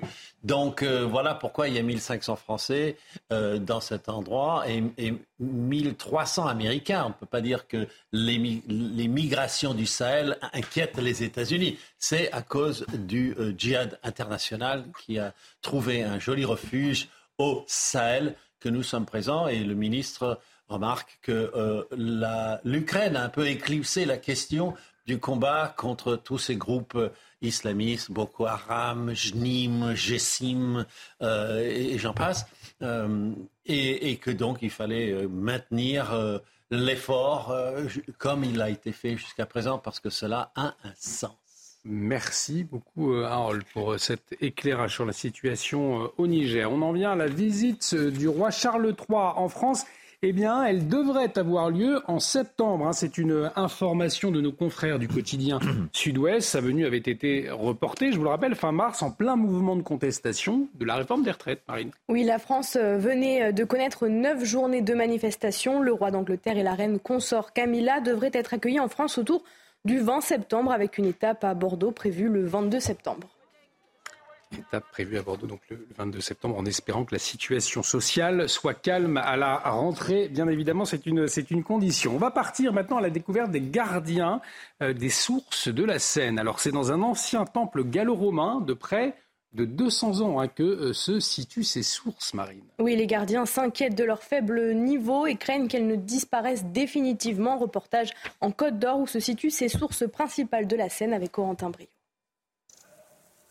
C'est ici, dans le département de la Côte d'Or, que se situent les sources principales de la Seine. Elles s'écoulent autour d'un important sanctuaire gallo-romain âgé de 2000 ans, mais les propriétaires du gîte des sources de la Seine, considérés comme les gardiens des lieux, s'inquiètent de leur faible niveau. Le niveau est bas, bas, bas, et il a encore baissé depuis la semaine dernière, alors qu'on s'attendait au contraire. On la voit sourdre un tout petit peu autour des cailloux, mais c'est vraiment inquiétant. C'est vraiment inquiétant parce que d'habitude le bassin est plein. Hein. Le couple se bat pour préserver les lieux et veille à ce que la Seine s'alimente correctement avant de débuter ses 777 km de trajet. Ma crainte, c'est que, les sources de la Seine disparaissent définitivement. Bon, après, euh, une source, c'est une nappe phréatique. Hein. donc pour l'instant, euh, la, nappe phréatique est certainement très basse, mais n'est pas encore menacée totalement. Donc on a encore de bons, de bons espoirs. Mais, mais c'est vrai que peut-être que les sources seront plus en aval d'ici quelques années. Le site des sources de la Seine appartient à la ville de Paris depuis 1864. Il est aussi classé zone naturelle d'intérêt écologique, floristique et phonistique. Allez, l'actualité, c'est aussi euh, du sport. On va revenir euh, sur euh, Kylian Mbappé. Nouveau rebondissement dans ce feuilleton de l'été. C'est tout de suite les journaux des sports. Votre programme avec Groupe Verlaine. Centrale photovoltaïque à poser en toute simplicité n'importe où. Groupe Verlaine, connectons nos énergies. Et je vous le disais, mise à l'écart depuis son refus de prolongation, eh bien, Kylian Mbappé a été réintégré au, groupe parisien hier à la suite de discussions avec le Paris Saint-Germain. L'attaquant français est parvenu à reprendre sa place hein, au sein de l'effectif. Euh, pas sélectionné en revanche pour le match face à Lorient ce week-end, Mbappé pourra à nouveau être aligné par son nouvel entraîneur, Luis Enrique, dès le week-end prochain.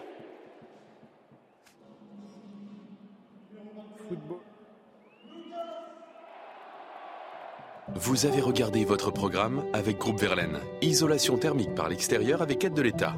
Groupe Verlaine, connectons nos énergies. Restez avec nous sur CNews à la une de l'actualité à Cherbourg. Le choc, euh, l'émotion après la barbarie. On va en parler dans un instant avec notre invité. Edwige Diaz, député du Rassemblement euh, national de Gironde, sera en liaison avec nous dans un instant. Restez avec nous sur notre antenne. De retour sur le plateau de la matinalité, bienvenue. Si vous nous rejoignez à la une de l'actualité, euh, le choc, la colère, des interrogations après la barbarie à Cherbourg. On en parle dans un instant avec notre invité, Edwige Diaz, député du Rassemblement national de Gironde, est en liaison avec nous. Mais avant, le rappel des titres, c'est avec vous, Marine Sabourin. C'est aujourd'hui que doit avoir lieu l'autopsie du proviseur Stéphane Vittel, retrouvé mort dans son collège à Lisieux, dans le Calvados. Cette autopsie déterminante pourrait dévoiler les causes du décès du principal de 48 ans. Si la piste de l'arrêt cardiaque a pu être étudiée, l'enquête criminelle s'oriente aujourd'hui vers une piste criminelle. En Équateur, c'est Christian Zurita qui a été choisi pour remplacer Villa Vicenzo, tué le 9 août dernier, âgé de 53 ans. Le nouveau candidat a assuré qu'il suivrait l'intégralité du projet politique de son ami. Sa candidature doit encore être validée par le Conseil national électoral.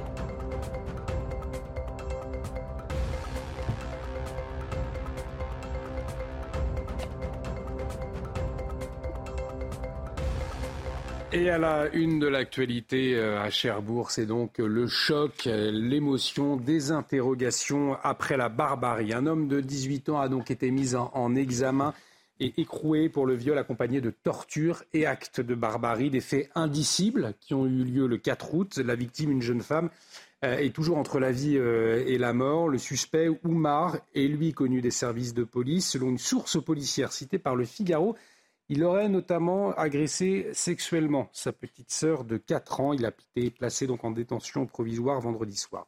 Depuis, eh les réactions politiques s'enchaînent. Pour en parler, Edwige Diaz, députée du Rassemblement national de Gironde, est en euh, liaison avec nous. Euh, Madame la députée, bonjour. Merci d'avoir accepté notre invitation pour revenir, on le disait, sur ce crime atroce qui a fait euh, beaucoup réagir hein, dans les rangs de votre parti politique. Une barbarie indicible dans une ville pourtant réputée tranquille. Quelle est votre première réaction ce matin Tout d'abord, je voudrais bien sûr euh, condamner euh, cet acte acte abject et adresser tout mon soutien à cette victime, à sa famille et à ses proches.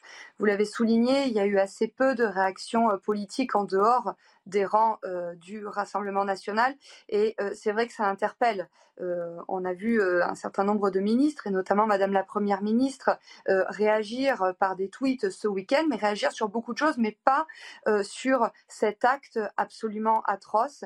Et ça vient contraster avec l'affaire Théo, je ne sais pas si vous vous souvenez, il y a quelques années, qui avait dit qu'il avait été violé par une matraque. Et là, on avait eu un déferlement de compassion. Même François Hollande s'était déplacé à son chevet.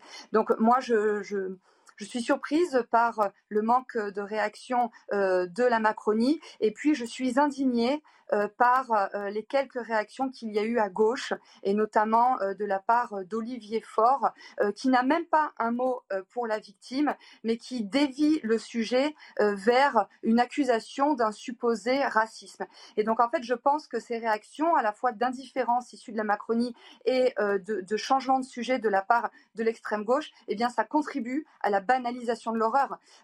Moi, je voudrais en, conclusion euh, vous dire qu'aujourd'hui, on observe dans notre pays un vrai recul des libertés des femmes qui doivent changer de trottoir, changer leurs habitudes de s'habiller, peut-être changer de quartier et aujourd'hui presque se barricader chez elles pour enfin obtenir de la liberté. Euh, en 2021, ce sont 62 72 000 plaintes euh, pour crimes et délits à caractère sexuel qui ont été déposées, 60, 80, 77% de plus en 5 ans et dans l'immense majorité, ce sont les femmes qui sont victimes de cet ensauvagement de la société. Edwige Diaz, effectivement, on parle de, cet acte depuis ce matin, un acte barbare, une horreur absolue, c'est Euh, pour vous, il s'agit d'un fait euh, que l'on pourrait qualifier dans sa barbarie aujourd'hui d'exceptionnel ou au contraire euh, révélateur d'une certaine décivilisation. Je reprends les, les mots d'Emmanuel Macron. En tout cas, ce qui est sûr, c'est que ça n'est pas un fait divers c'est beaucoup plus grave que ça. C'est un fait de société qui illustre parfaitement l'ensauvagement euh, de notre société et qui illustre parfaitement euh, la condition de la femme en France et en tout cas le recul euh, de ses libertés. beaucoup de femmes aujourd'hui ne vivent plus dans la sérénité, elles se sentent menacées et là pour le coup le gouvernement a une lourde responsabilité, notamment en matière pénale puisque du coup ces crimes et délits à caractère sexuel ne sont pas suffisamment euh, sanctionné euh, et il a une responsabilité parce que précisément il abandonne euh, les femmes françaises aux mains de de barbares parce qu'il n'y a pas d'autre mot pour qualifier les faits qu'a subi cette malheureuse jeune femme à Cherbourg. Alors, il y a bien sûr une multitude d'interrogations encore. Nous n'avons pas tous les éléments concernant l'enquête. On sait juste que le suspect est âgé de 18 ans. Il s'appelle Oumar, il est de nationalité française. Il était connu des services de police, notamment pour une agression euh, sexuelle euh, sur sa petite sœur de, 4 ans. Ça, c'est le, Figaro qui le révèle.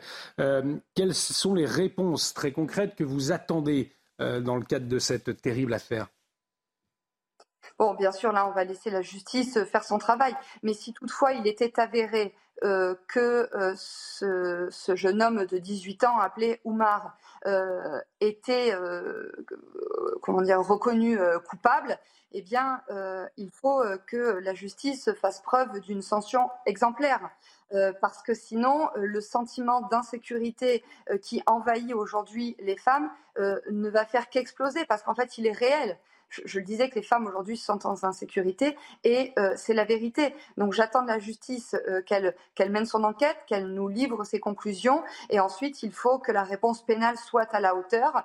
Euh, j'ai entendu que ce ce criminel, bon aujourd'hui présumé innocent, mais si jamais les faits étaient avérés, qu'il risquait la perpétuité. Oui, mais il faut en effet qu'il qu'il fasse la perpétuité. Il ne faut pas que dans quelques années, on le retrouve euh, dans la rue, parce que sinon, on lâcherait un prédateur dans la nature qui aurait vocation à recommencer, puisque vraisemblablement, euh, il, est déjà, il serait déjà connu pour des faits euh, d'atteinte sexuelle et, pire, de pédophilie, puisqu'il s'agirait de sa petite sœur de 4 ans. Donc la question des atteintes à la personne et des, violences euh, sexuelles doit être prise en compte avec beaucoup de sérieux euh, par le gouvernement et par la justice. Avant de vous, libérer, Edwige Diaz, cette dernière question, vous pointiez euh, du doigt, vous dénonciez le silence en tout cas des, membres du gouvernement. Sur les réseaux sociaux aussi, on observe beaucoup hein, d'interrogations à ce sujet-là, de silence dans une partie des médias également. Vous l'expliquez comment on s'habitue au fond à la barbarie dans notre société. Comment est-ce que vous, vous, comprenez que, que ce, sujet-là ne soit n'est pas fait, en tout cas avant que nous en parlions, peut-être suffisamment la une? Oui, c'est vrai que j'ai été particulièrement surprise par euh, le silence euh, des macronistes, euh, que, que, que j'assimile peut-être à, à de la résignation euh, ou alors à de la déconnexion. C'est-à-dire que euh, ces ministres, aujourd'hui, ne se rendent pas compte euh, de la gravité des crimes qui sont perpétués dans notre pays et cela ne suscite aucune émotion chez eux. Et c'est vrai que Madame Borne a, a, a tweeté ce week-end, notamment sur le naufrage qui a tué plusieurs migrants dans la Manche.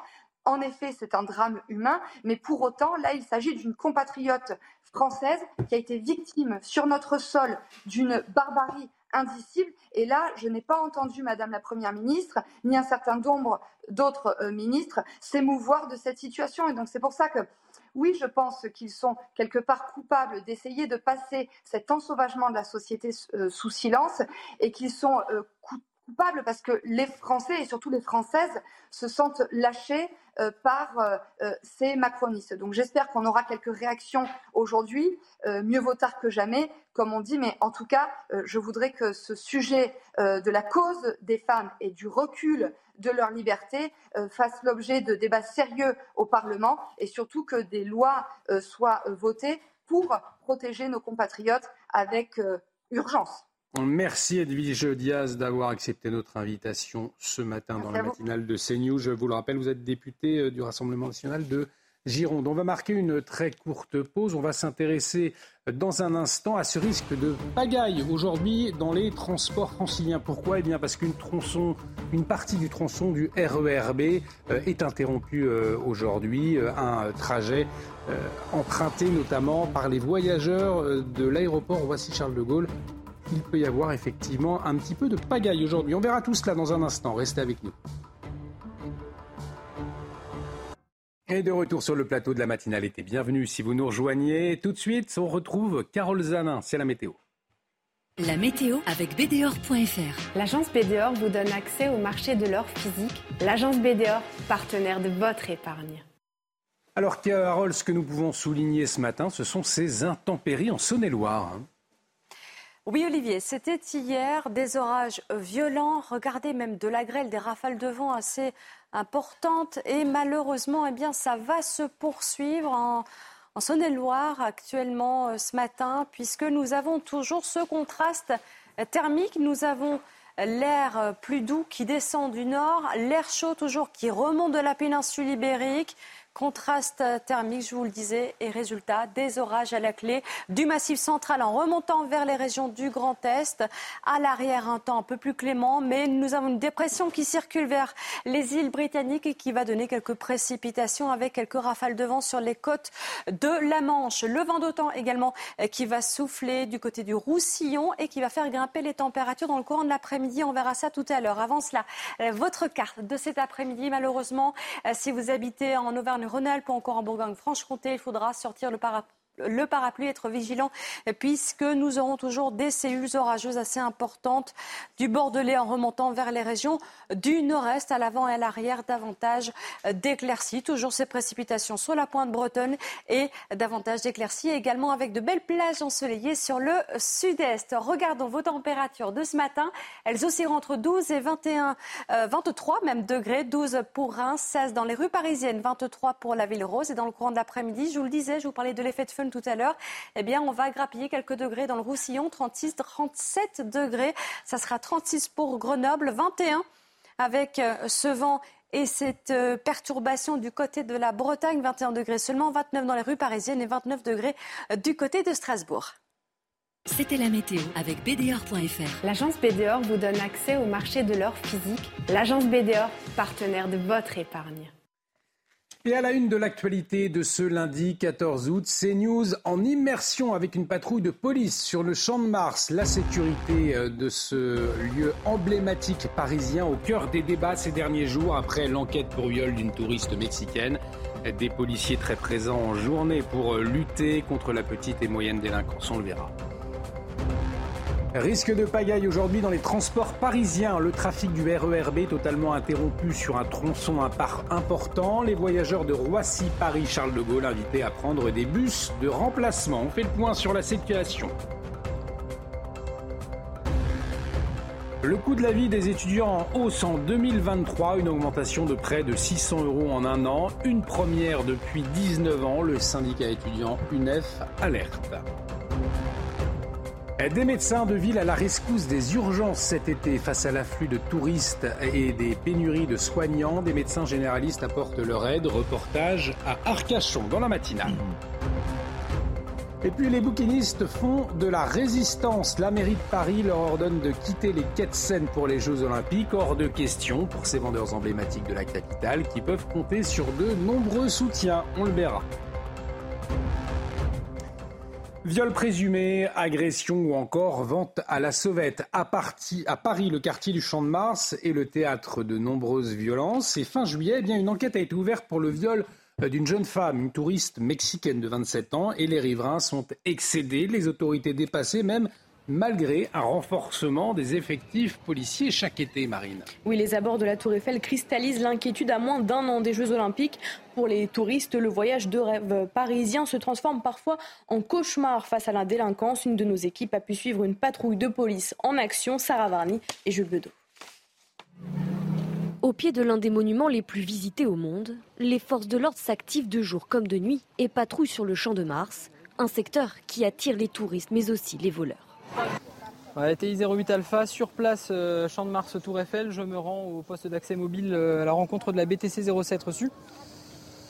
Un poste de sécurité mobile a été mis en place au pied de la Tour Eiffel. L'objectif, être visible, informer et faciliter les démarches en cas de dépôt de plainte. Une présence qui rassure les touristes. On se sent plutôt en sécurité ici, il y a la police partout. Je me sens bien. Je suis avec ma compagne. J'ai entendu que la nuit, cela pouvait être risqué de porter des objets de valeur, mais c'est pareil dans n'importe quelle ville d'Europe. Donc oui, ne pas porter des montres ou des articles comme ça.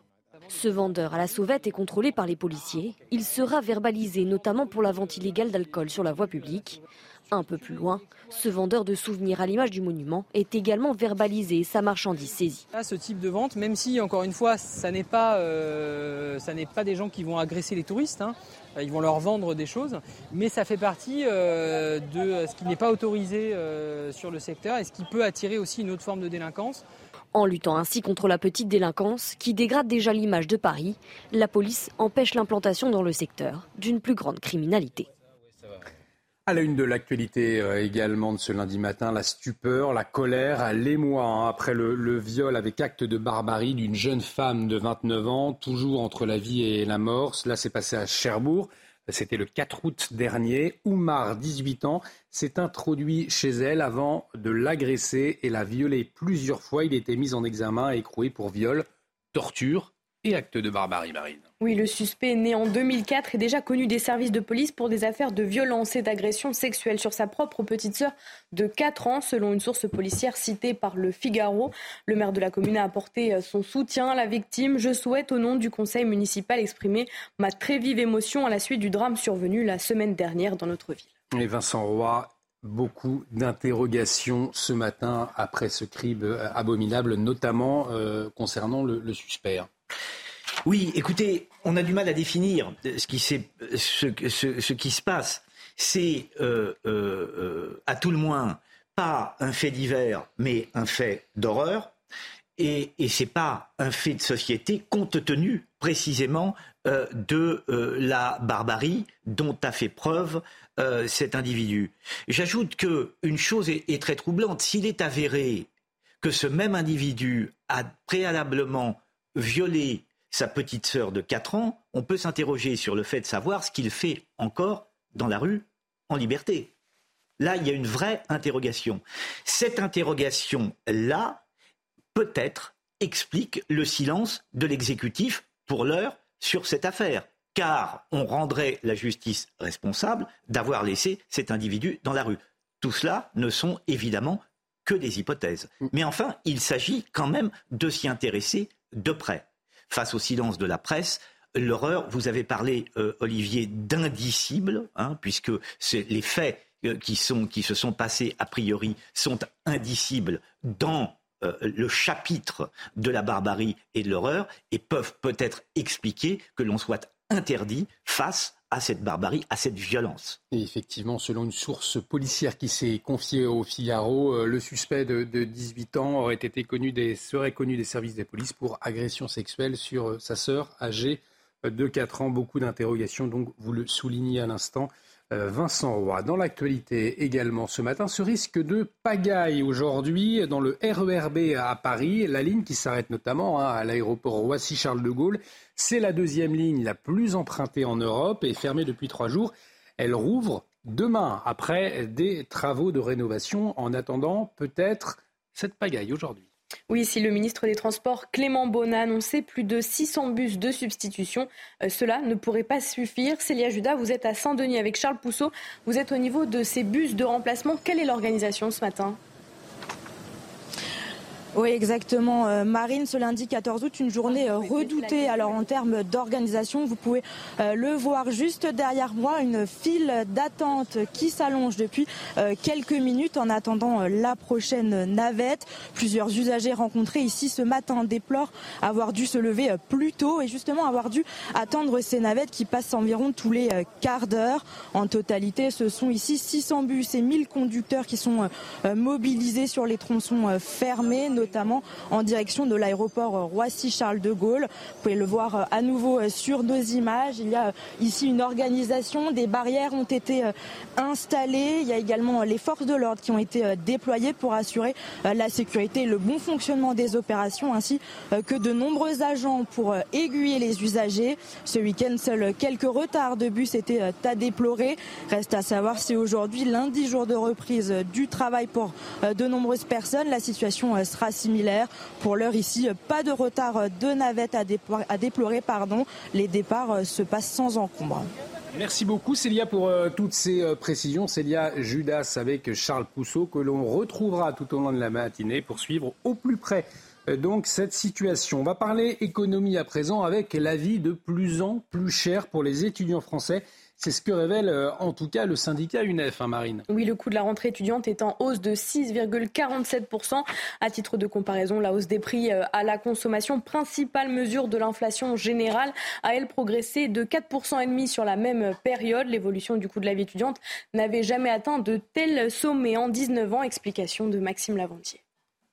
C'est un constat affligeant que dresse l'UNEF ce lundi. Dans son rapport annuel, le syndicat étudiant dénonce un coût de la vie étudiante en nette augmentation. Une hausse de 6,47% en 2023, soit près de 595 euros de plus par an. Une année déjà marquée par la hausse des prix à la consommation de 4,5% en juin. Jamais, en 19 ans d'enquête, l'évolution du coût de la vie étudiante n'avait atteint de tels sommets. Avec l'inflation et la flambée des prix alimentaires, s'ajoute également la hausse des prix de l'énergie, plus 10,1% pour l'électricité et plus 22% pour le gaz. L'augmentation des frais de transport vient également grever le budget des jeunes, plus 3,9% pour les boursiers et plus 5,9% pour les autres. Notez aussi que le loyer, premier poste de dépense chez les jeunes, est passé de 561 euros par mois en moyenne en 2022 à plus de 570 euros par mois, soit une augmentation de 1,7%. Le gouvernement avait annoncé en mars 500 millions d'euros supplémentaires à la rentrée pour élargir le nombre d'étudiants boursiers, une enveloppe insuffisante pour l'UNEF. L'actualité euh, internationale à présent en Équateur, c'est Christian Zurita qui a été choisi pour remplacer euh, Fernando Villavicencio. Je vous le rappelle, il a été tué le 9 août dernier, âgé de 53 ans. Le nouveau candidat a assuré qu'il suivrait l'intégralité du projet politique de son ami. Sa candidature doit encore être validé par le Conseil national électoral. à hein, Marine. Oui, l'Équateur est toujours soumis à l'état d'urgence afin de garantir la tenue du scrutin dont le premier tour doit avoir lieu le 20 août. Dans le cadre de l'enquête sur cet assassinat, six Colombiens ont déjà été arrêtés. L'assaillant qui a ouvert le feu a quant à lui été abattu juste après l'attentat. Et puis on va prendre la direction d'Hawaï à présent. L'archipel hein, détruit euh, par les, les, flammes, réduit en cendres. Au moins 93 personnes ont perdu la vie. Le bilan, lui, pourrait s'alourdir.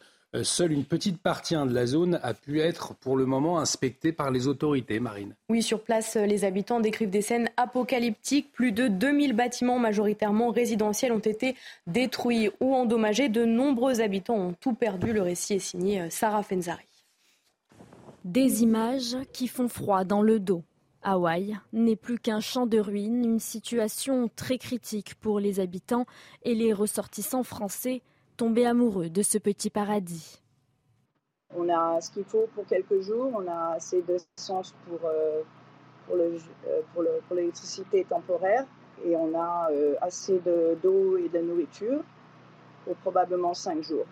Cette Française n'aurait jamais cru vivre ça un jour. Il va y avoir malheureusement les dégâts et le, le résultat de ce feu va être beaucoup plus important que ce qu'on puisse imaginer. Le consulat général de France à San Francisco continue d'observer attentivement la situation. Il est recommandé de suivre les consignes des autorités locales. Pour cette Française, il est hors de question de quitter son île. On va rester, on va reconstruire et, euh, et l'ANA sera encore mieux que ce que c'était. Joe Biden a annoncé la mobilisation de tous les moyens fédéraux disponibles et a déclenché l'état de catastrophe naturelle. Allez, retour en France avec les bouquinistes, toujours très remontés, présents depuis 450 ans hein, sur les quais de Seine. Ils sont priés de quitter les lieux l'an prochain pour les Jeux Olympiques. Une question de sécurité, euh, affirme la mairie de Paris. Plus de 8, 8 bouquinistes sur 10 ont déjà annoncé qu'ils n'avaient nullement l'intention de, bouger. C'est ce que dit en tout cas le représentant de l'association culturelle des bouquinistes de Paris, Marine. Oui, tous craignent de voir leur commerce disparaître s'ils ferment à cette période de l'année. Les bouquinistes font de la résistance. Un reportage d'Antoine Durand et Corentin Brio.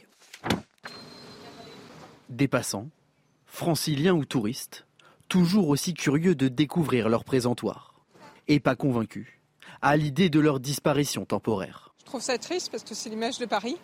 Euh, pour eux, j'espère qu'ils seront indemnisés si jamais ça devait se passer comme ça. Et bah, pour les touristes, c'est une vraie perte euh, par rapport euh, à cet aspect qui, fait, qui est l'emblème de Paris aussi. Les bouquinistes sont toujours dans l'incompréhension et continuent de se demander s'ils vont devoir quitter leur emplacement au moment des Jeux olympiques l'année prochaine. On ne comprend pas cette, cette décision de la mairie de Paris. même si ça vient de la préfecture, c'est quand même elle qui décide pour nous et c'est hors de question. Ben, on va se bagarrer, hein, tout simplement. La seule chose qu'on peut faire, c'est se bagarrer. On ne déménagera pas nos boîtes, on restera là, fidèle au poste. S'ils ne sont pas opposés à la fermeture pendant les trois semaines de compétition, il est hors de question d'enlever leurs boîtes. C'est-à-dire qu'ils vont essayer d'enlever des boîtes qui n'ont jamais été enlevées et ça va, ça va, c'est pas fait pour être bougé. En fait, c'est fait pour être installé. Ça bouge plus pendant ça peut, ça peut tenir 100 euh, ans, hein, des boîtes. Hein. Depuis fin juillet, trois pétitions ont été lancées pour dénoncer la mesure et ont récolté presque 82 000 signatures. Les bouquinistes Vincent Roy révoltés, ils n'entendent rien lâcher, ils ont bien raison? Oui, oui, ils ont raison. Qu'on foute la paix aux bouquinistes. Enfin, euh, il y a d'autres problèmes à Paris euh, pour, ce qui est de la sécurité. Les bouquinistes, enfin d'abord, ils sont emblématiques, on l'a dit, c'est la carte postale. C'est l'une, en tous les cas, des cartes postales de, Paris. Et qu'est-ce qu'on va euh, embêter les bouquinistes pour qu'ils enlèvent leur boîte sans leur proposer d'ailleurs quoi que ce soit, une indemnité ou enfin, tout ça est fait en dépit du bon sens. Je ne vois pas pourquoi on irait pour des questions de sécurité qu'on nous explique toujours pas. D'ailleurs, on, ne comprend pas bien. Tout ça reste assez flou de la part de la préfecture. Non, qu'on arrête d'embêter les bouquinistes. Point. Ils ont raison de se révolter. Et alors là, euh, je suis absolument euh, à leur côté. Euh, il n'y a aucune raison qu'on déplace ces boîtes, qu'on touche à la carte postale de Paris. Les touristes eux-mêmes y sont attachés, qu'on s'occupe plutôt du Champ de Mars, qu'on s'occupe de la gare du Nord, qu'on s'occupe de Montmartre. Parce que quand les touristes vont être là, quand ils seront détroussés à Montmartre, là, il y aura de réels problèmes. Quand, ils, quand certaines touristes se feront violer sur le Champ de Mars, là, il y aura de réels problèmes. On ne sera pas à se chicaner sur les boîtes des bouquinistes. Enfin, tout ça est nul et non avenu. Le soutien de Vincent Roy aux bouquinistes ce matin dans la matinale. On va marquer une très courte pause. Dans un instant, on va s'intéresser à ces médecins généralistes qui viennent en aide aux hôpitaux. C'est notamment le cas à Arcachon avec l'afflux de touristes. Eh bien, la venue de ces généralistes n'est pas de trop. On le verra dans un instant. Restez avec nous. De retour sur le plateau de la matinée dans un instant, direction Arcachon. On va s'intéresser à ces médecins généralistes qui viennent en renfort de l'hôpital sur place avec l'afflux de touristes, bien évidemment. Mais avant, le rappel des titres avec vous, Marine Sabourin. C'est aujourd'hui que doit avoir lieu l'autopsie du proviseur Stéphane Vittel, retrouvé mort dans son collège à Lisieux dans le Calvados. Cette autopsie déterminante pourrait dévoiler les causes du décès du principal de 48 ans. Si la piste de l'arrêt cardiaque a pu être étudiée, l'enquête s'oriente aujourd'hui vers une piste criminelle. Les auteurs du coup d'État au Niger ont annoncé hier soir leur intention de poursuivre le président renversé Mohamed Bazoum pour haute trahison et atteinte à la sûreté du pays, appuyant leurs accusations sur des échanges de M. Bazoum avec des nationaux, des chefs d'État étrangers et des responsables d'organisations internationales. Dans le même temps, le régime militaire au Niger s'est dit ouvert à une résolution de la crise par la voie diplomatique. Et puis on l'a appris ce week-end, au moins six migrants afghans sont morts alors qu'ils tentaient de traverser la Manche pour rejoindre le Royaume-Uni. Ces exilés étaient à bord d'une embarcation d'une soixantaine de personnes. Le parquet de Boulogne-sur-Mer s'est dessaisi de l'enquête au profit de celui de Paris. Et justement, la question migratoire, Marine, on en parlera avec notre invité à 8h15. Euh, Patrick Stefanini, ex-secrétaire général du ministère de l'Immigration, sera avec nous sur CNews. Mais avant, on va vous raconter euh, ce matin le risque de saturation à l'hôpital d'Arcachon. Euh, pourquoi? Eh bien, faute de personnel soignant, les médecins généralistes sont donc appelés en renfort au service des urgences. Euh, dans le bassin d'Arcachon, ce sont 170 000 personnes qui vivent à l'année. Oui, mais voilà, la population, eh bien, elle est multipliée par quatre l'été marine. Oui, résultat, les patients sont alités dans les couloirs, les soignants travaillent 15 heures par jour. La situation pourrait devenir rapidement ingérable. Deux médecins de ville sont dorénavant présents de midi à minuit sur le parking de l'hôpital. Le récit est signé Thibault Marcheteau. Chaque jour, l'hôpital d'Arcachon accueille plus de 200 patients. Alors pour soulager les différents services, ces préfabriqués installés sur le parking accueillent deux médecins généralistes qui prennent en charge la médecine légère et laissent les cas graves aux urgentistes. On a de plus en plus de patients effectivement qui, euh, euh, qui viennent pour des motifs de médecine générale, pour de la petite traumatologie, parce que euh, on fait un petit peu de médecine générale avancée, puisqu'on va réaliser des plâtres euh, et des sutures, ce qu'on ne fait pas en, cabinet de médecine générale classique. Sur toute la période estivale, la population quadruple dans le secteur. La présence de ces médecins généralistes permet de maintenir une offre de soins adaptée. Si on fait un bilan depuis le 1er juillet, prend en charge 40% de l'intégralité des passages au niveau des urgences. Donc c'est colossal en fait, c'est-à-dire que presque la moitié des passages au niveau des urgences sont pris en charge par un médecin généraliste et non pas par nos, par nos urgentistes. En Nouvelle-Aquitaine cet été, 29 établissements ont dû mettre en place une régulation des urgences, n'ouvrant la porte qu'aux patients orientés par le SAMU. Et on va euh, s'intéresser dans ce contexte des vacances à cette tendance sur les réseaux sociaux. Ce sont des faux experts de santé qui affirme que la crème solaire bloquerait les effets bénéfiques du soleil sur la peau. Alors la tendance, elle a pris de l'ampleur ces derniers jours avec le hashtag anti-sunscreen, aujourd'hui supprimé, mais 17 euh, millions de vues tout de même, hein, Marine. Selon eux, les, crèmes seraient toxiques pour la peau. Oui, alors les vrais spécialistes alertent. Un coup de soleil n'est jamais anodin. Selon la Ligue contre le cancer, le nombre de maladies de la peau est en progression. Le risque de développer un cancer est aujourd'hui de 1 sur 100. Explication de Dounia Tengour. Profiter de l'été pour bronzer, oui, mais pas à n'importe quel prix. Sur les réseaux sociaux, de nombreux internautes proposent tout bonnement de ne plus mettre de crème solaire. La raison Profiter des bienfaits du soleil, un comportement dangereux qui préoccupe les professionnels de santé. Les UV sont beaucoup plus toxiques que l'emploi de ces crèmes solaires. Hors de question de ne pas profiter de l'été, mais il ne faut pas s'exposer au soleil dans les heures dangereuses qui sont entre midi et 4 heures et exposer le moins possible les enfants. Sous le hashtag anti-sunscreen, soit anti-crème solaire, certains influenceurs et experts autoproclamés évoquent des agents nocifs qui seraient, selon eux, présents dans certaines protections solaires. Certains vont même jusqu'à proposer des solutions alternatives, comme l'huile de coco par exemple.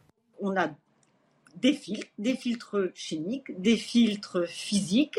Il faut les employer tant qu'on n'a pas une certitude sur une, certaine dangerosité de ces filtres qui aujourd'hui est tout à fait hypothétique. La meilleure protection aujourd'hui étant quand même le chapeau, les lunettes de soleil et la protection vestimentaire.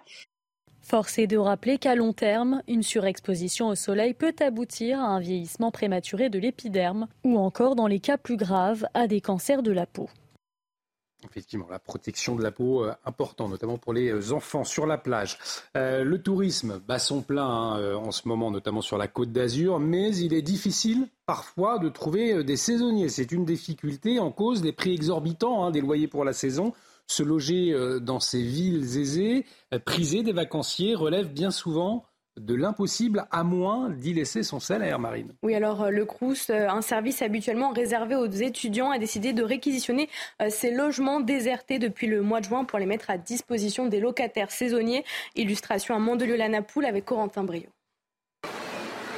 C'est dans ce logement étudiant, réquisitionné pour l'été sur la côte d'Azur, que Chloé va habiter cet été.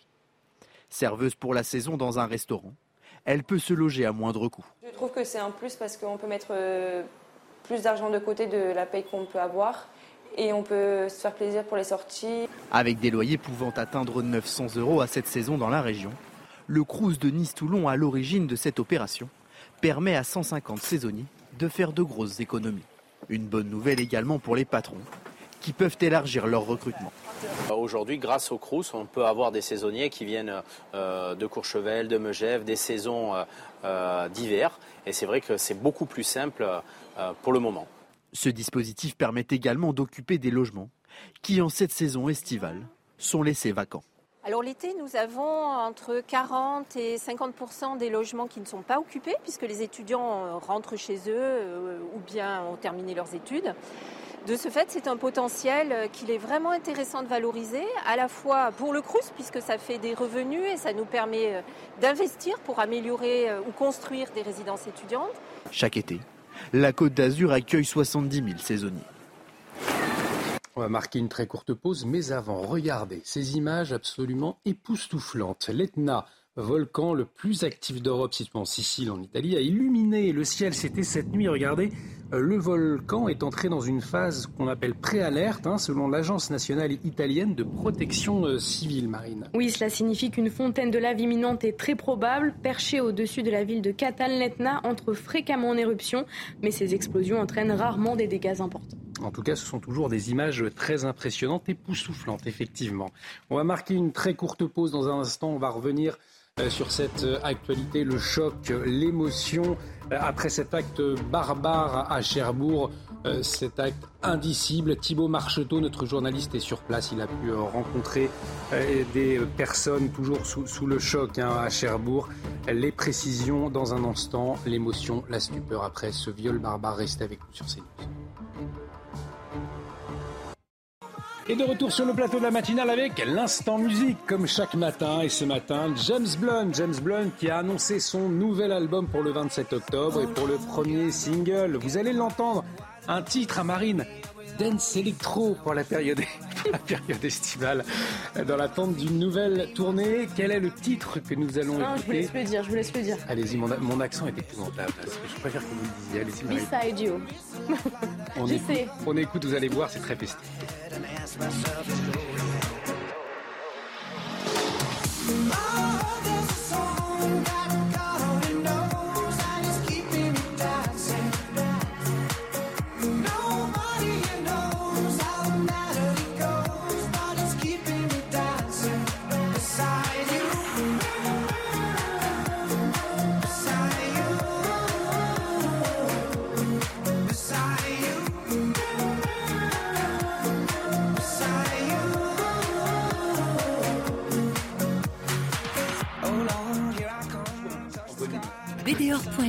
L'agence BDOR vous donne accès au marché de l'or physique. L'agence BDOR, partenaire de votre épargne.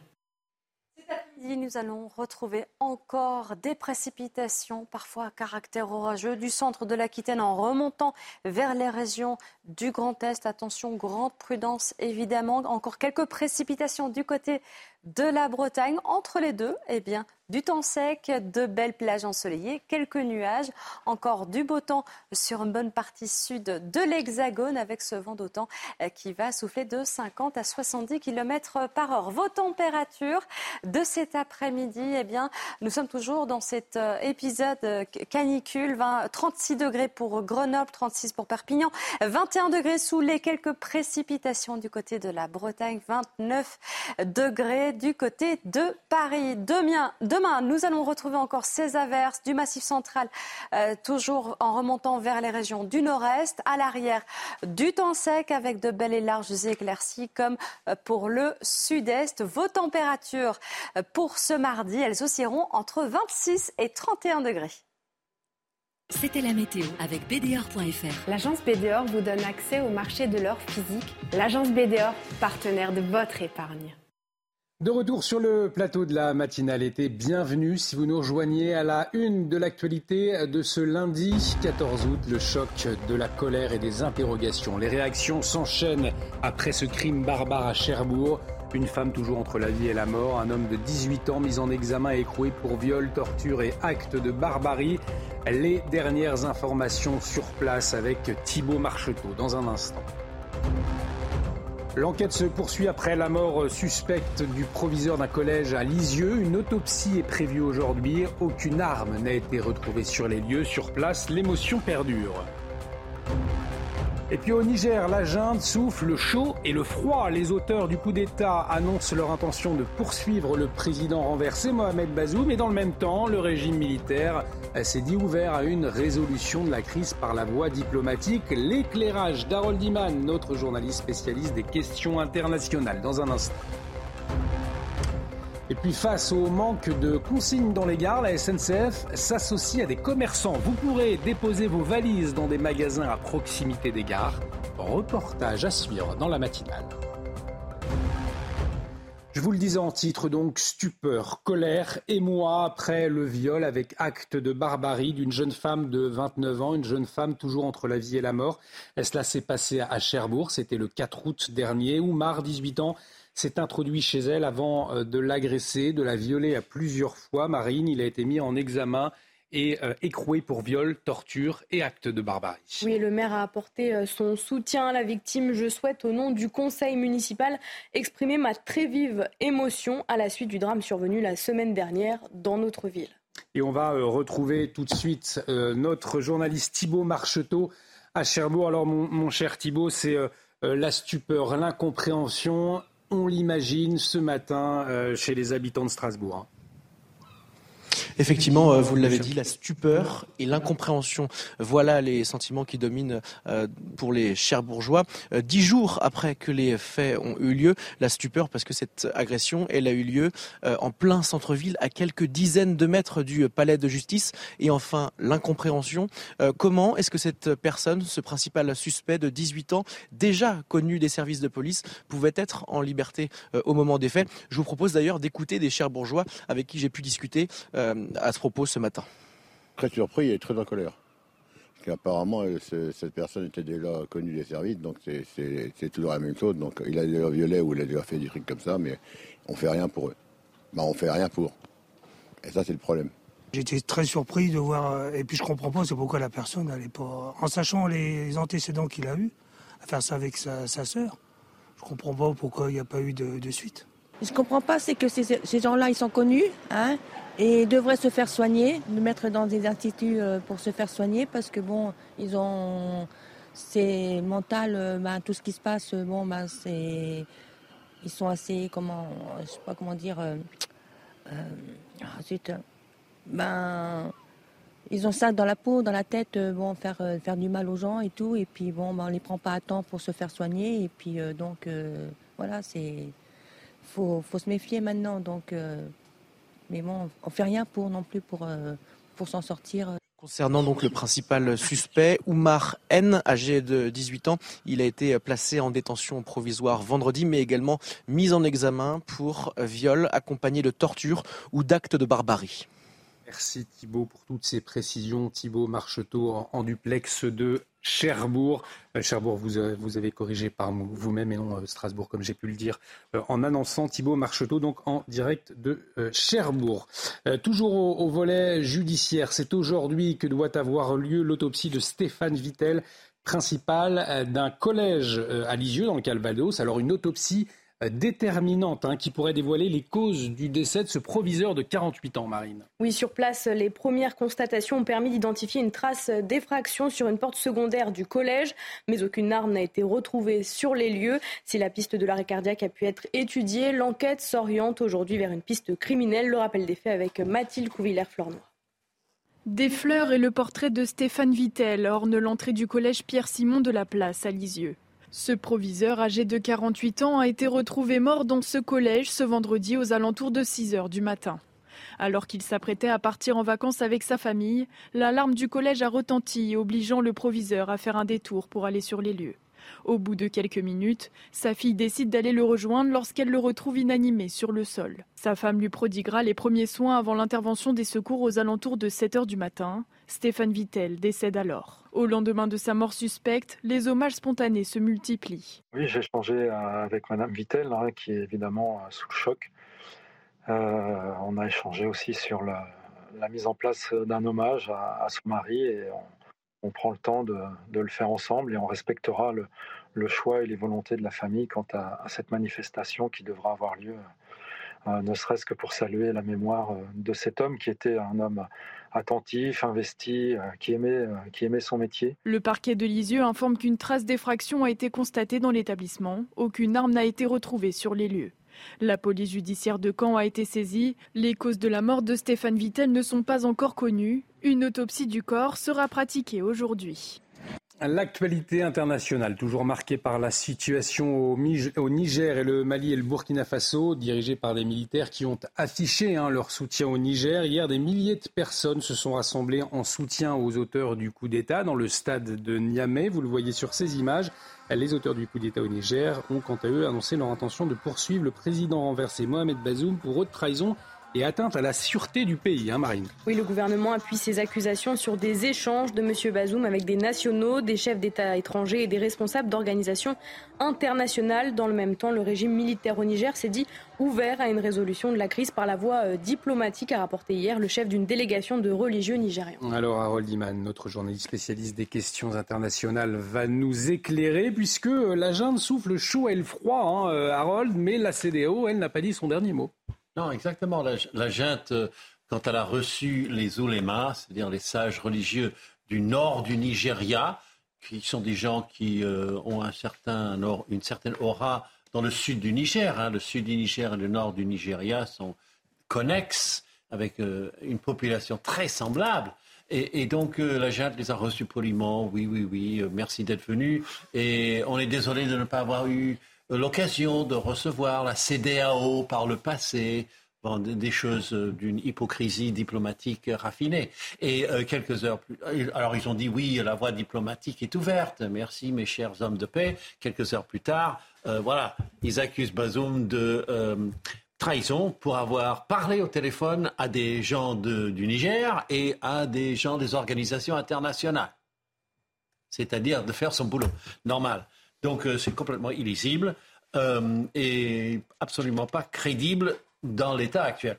Donc euh, la CDAO, elle, bon, la thèse en vigueur maintenant, c'est qu'elle a un peu bluffé au début en annonçant l'intervention militaire et qu'elle n'avait pas les troupes. Et donc maintenant, elle va les chercher et elle n'a pas fait peur à la junte.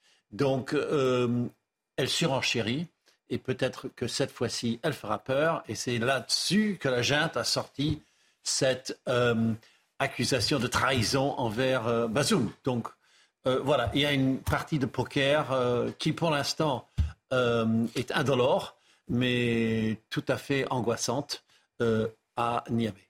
Autre interrogation ce matin dans ce contexte, la France craint-elle d'être doublée par son allié américain? Alors ça rentre dans le jeu c'est plutôt euh, d'être lâché que doublé.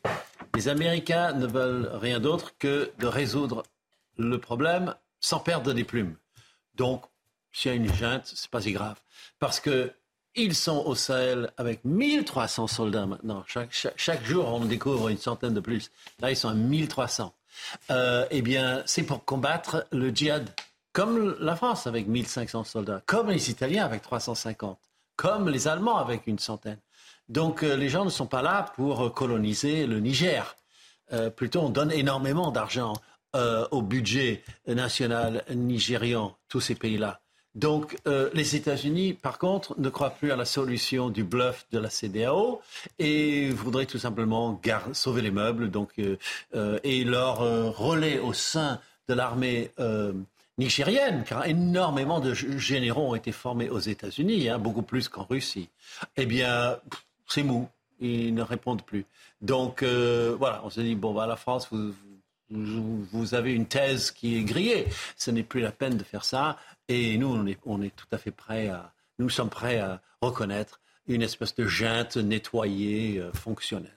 Merci beaucoup, euh, mon cher Harold, pour toutes ces précisions. Et, dans ce contexte-là, hein, euh, la France toujours plus fragilisée au Sahel, c'est l'alerte en tout cas du ministre français des, des Armées, Sébastien Lecornu, hier, Marine. Oui, il a estimé que les coups d'État au Mali et au Burkina Faso ont affaibli la lutte contre le terrorisme au Sahel et a favorisé euh, la renaissance d'un foyer terroriste en bordure de la Méditerranée. Voici ces mots. On ne peut pas euh, ne pas voir qu'un foyer terroriste majeur est à nouveau un jet de pierre dérive de la Méditerranée. Et puis, euh, dans l'actualité également, la visite du roi Charles III, eh bien, elle devrait avoir lieu en septembre, selon une information de nos confrères du quotidien Sud-Ouest. Sa venue avait été reportée, souvenez-vous, fin mars, en plein mouvement de contestation de la réforme des retraites. Oui, la France venait de connaître neuf journées de manifestation. Le roi d'Angleterre et la reine consort Camilla devraient être accueillis en France autour du 20 septembre, avec une étape euh, à Bordeaux prévue le 22 septembre. Espérons que le climat social soit apaisé en septembre prochain.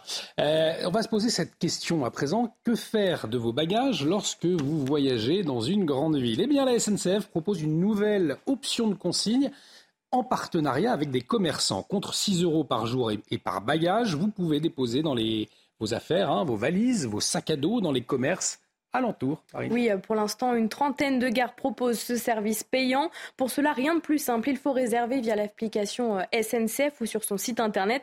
Le service est disponible 24 heures sur 24 et 7 jours sur 7. Mais vous allez le voir, euh, les usagers s'interrogent sur la protection de leurs bagages. Le récit est signé Sarah Varny et Charles Poussin.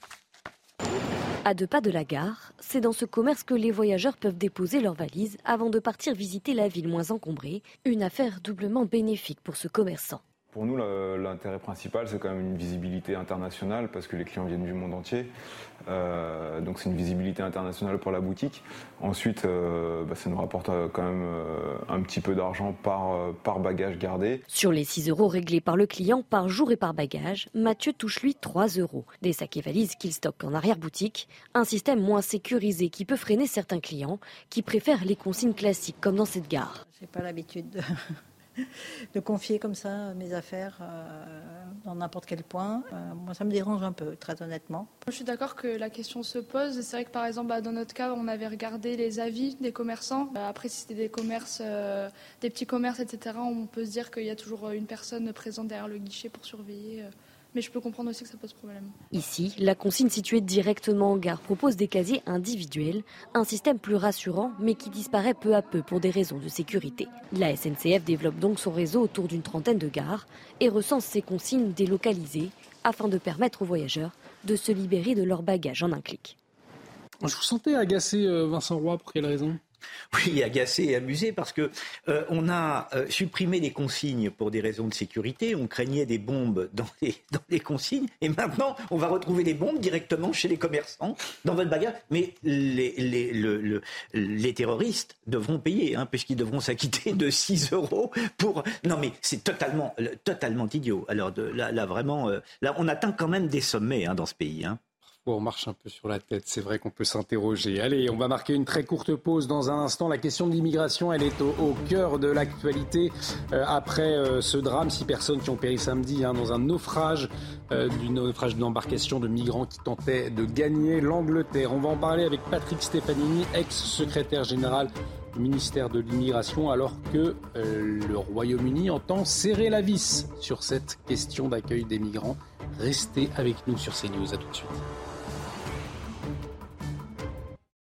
De retour sur le plateau de la matinale été, bienvenue si vous nous rejoignez. Dans un instant, on s'intéresse à la question euh, de l'immigration au cœur de l'actualité après ce nouveau drame dans la Manche. Six euh, personnes, six Afghans ont perdu la mort dans la nuit euh, de samedi à dimanche dans la nuit. Une embarcation de migrants qui tentait de gagner l'Angleterre. Patrick Stefanini, ex-secrétaire général du ministère de l'immigration, est en liaison euh, avec nous dans la matinale. On le retrouve dans un instant. Mais tout de suite, le rappel des titres avec vous, euh, les toutes dernières informations signées Marine Sabourin.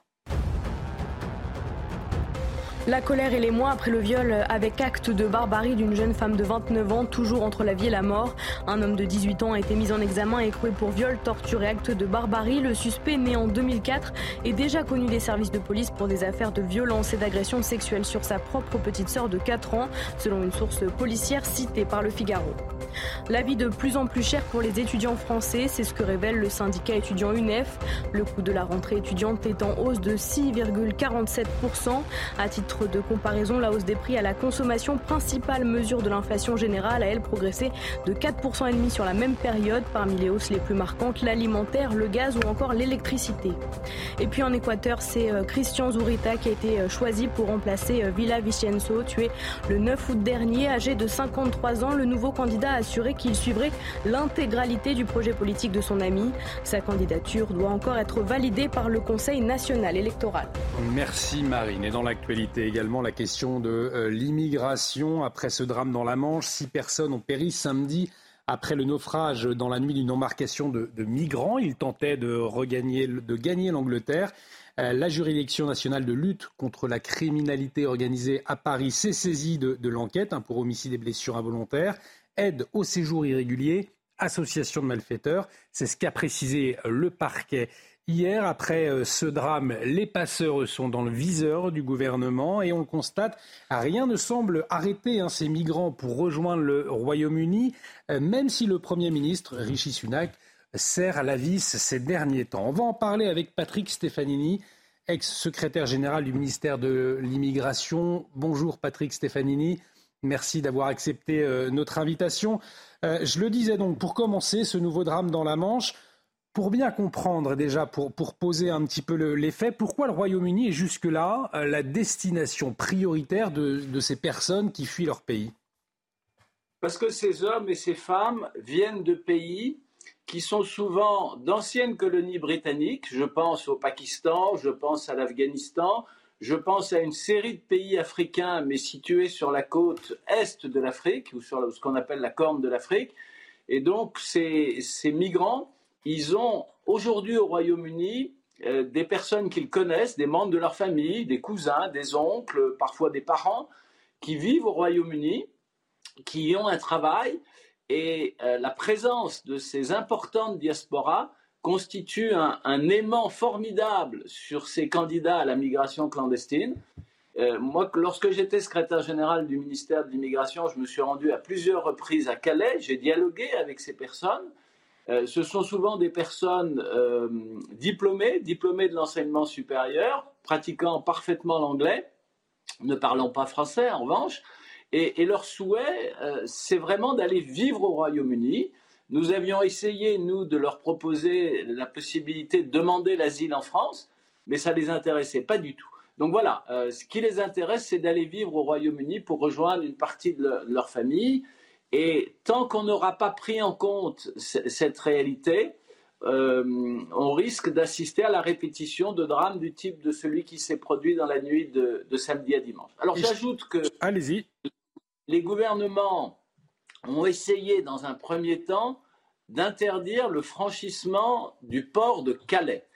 Euh, et la mission a été accomplie, c'est-à-dire qu'aujourd'hui, le port de Calais, est un port à haute intensité technologique, si j'ose dire, équipé par des, matériels et notamment des scanners qui ont été payés par les Britanniques, qui permettent de savoir avec beaucoup de précision euh, ce, qui est contenu dans les cargos qui montent à bord des ferries. Donc aujourd'hui, euh, franchir le, port de Calais pour un migrant, clandestin, c'est devenu quasiment impossible. Et c'est ce qui explique que depuis trois ou quatre ans, les migrants et les passeurs ont changé de technique et que désormais, ils essayent de traverser la Manche à bord de petits bateaux.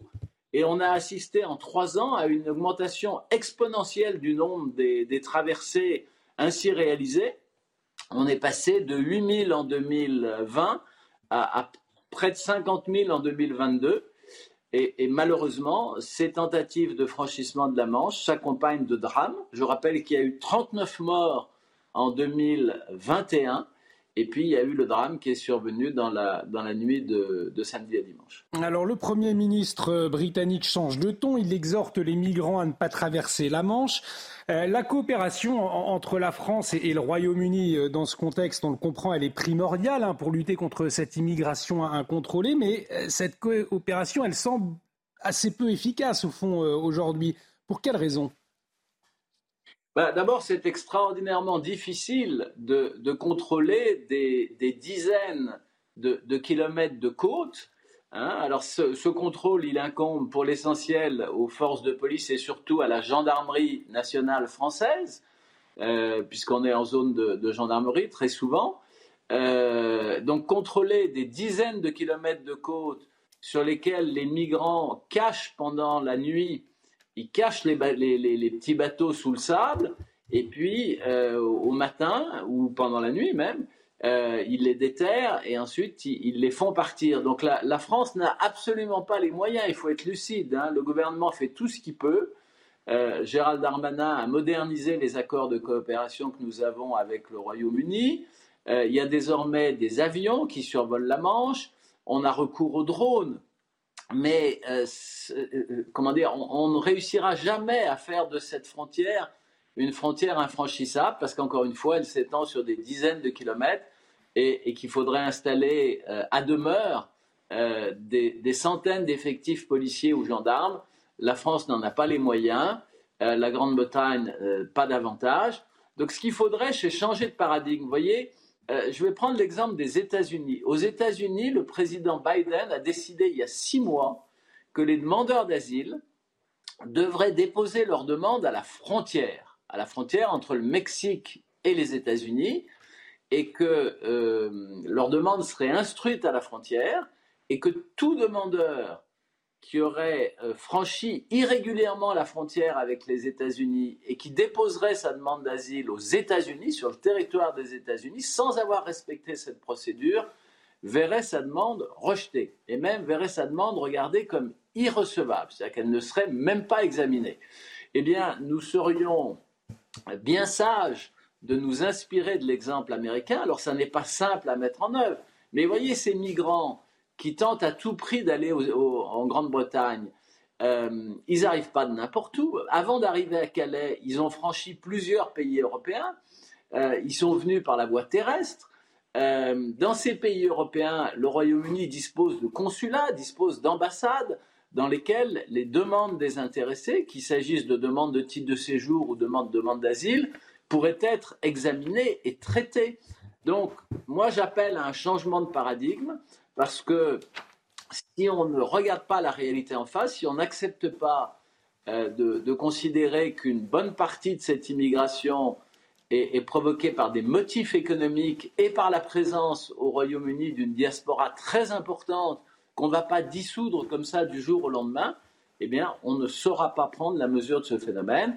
Inspirons-nous de l'exemple américain. Je ne crois pas aux solutions qui consisteraient à renvoyer ces migrants dans des pays comme le, Rwanda. D'ailleurs, la, Cour suprême britannique a condamné cette, cette tentative. Donc voilà, euh, ce qui pose problème, euh, ce n'est pas l'immigration en soi, ce qui pose problème, c'est l'immigration non organisée, c'est l'immigration désorganisée. Alors bien sûr, il faut lutter contre les passeurs, Bien sûr, il faut contrôler les côtes françaises, mais le gouvernement français le fait, les forces de police et de gendarmerie le font.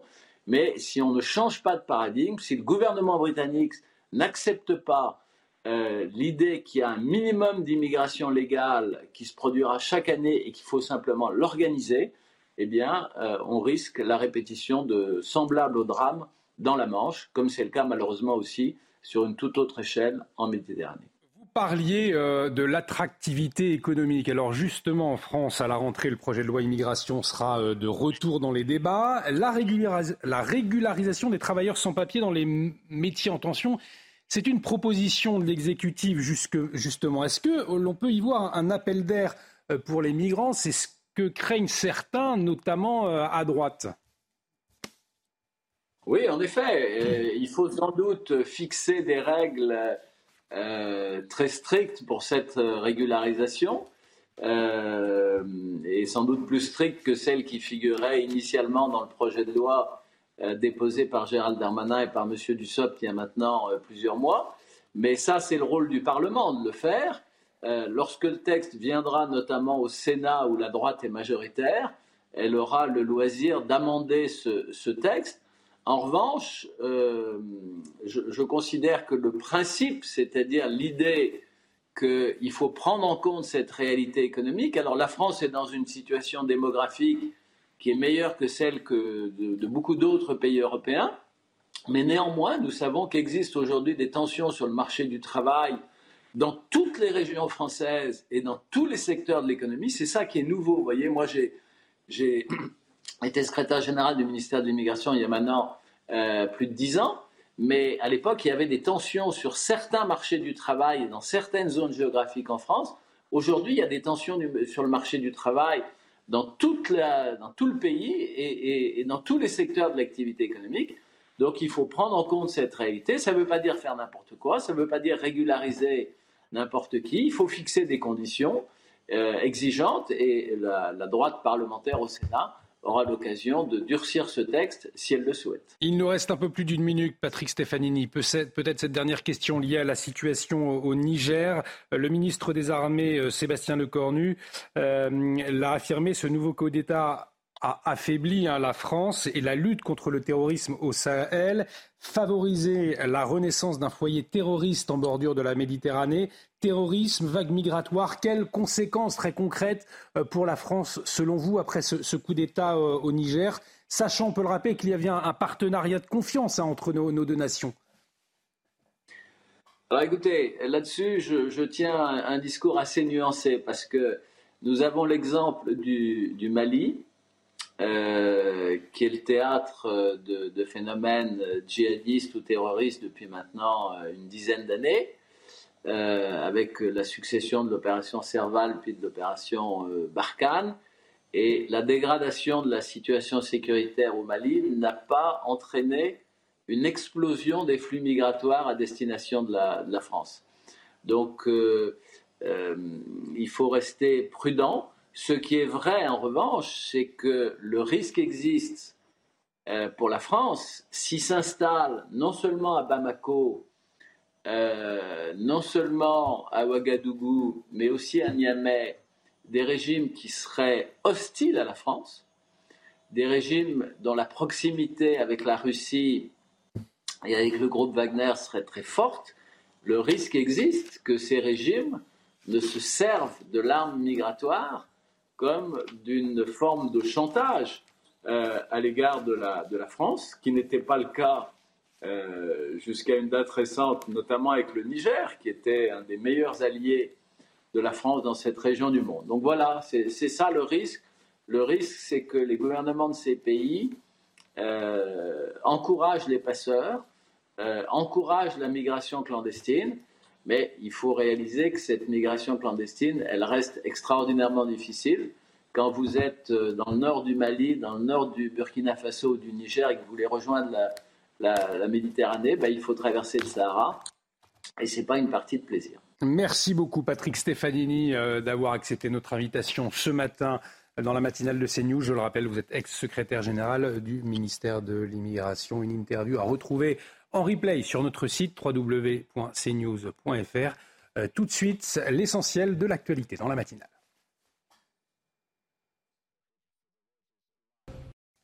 Et dans l'actualité ce matin, c'est News en immersion avec une patrouille de police sur le champ de Mars à Paris. Viol présumé, agression, vente à la sauvette.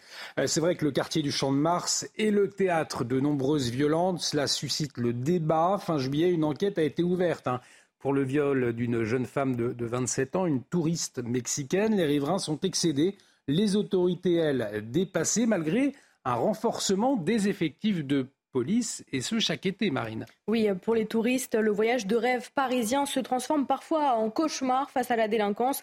Une de nos équipes a pu suivre une patrouille de police en action. Sarah Varnier, Jules Bedot. Au pied de l'un des monuments les plus visités au monde, les forces de l'ordre s'activent de jour comme de nuit et patrouillent sur le champ de Mars, un secteur qui attire les touristes mais aussi les voleurs. TI 08 Alpha, sur place, euh, Champ de Mars, Tour Eiffel. Je me rends au poste d'accès mobile euh, à la rencontre de la BTC 07 reçue. Un poste de sécurité mobile a été mis en place au pied de la Tour Eiffel. L'objectif, être visible, informer et faciliter les démarches en cas de dépôt de plainte. Une présence qui rassure les touristes. On se sent plutôt en sécurité ici, il y a la police partout. Je me sens bien, je suis avec ma compagne. J'ai entendu que la nuit cela pouvait être risqué de porter des objets de valeur, mais c'est pareil dans n'importe quelle ville d'Europe. Donc oui, ne pas porter des montres ou des articles comme ça. Ce vendeur à la sauvette est contrôlé par les policiers. Il sera verbalisé notamment pour la vente illégale d'alcool sur la voie publique. Un peu plus loin, ce vendeur de souvenirs à l'image du monument est également verbalisé et sa marchandise saisie. ce type de vente, même si encore une fois, ça n'est pas, euh, pas des gens qui vont agresser les touristes, hein. ils vont leur vendre des choses, mais ça fait partie euh, de ce qui n'est pas autorisé euh, sur le secteur et ce qui peut attirer aussi une autre forme de délinquance.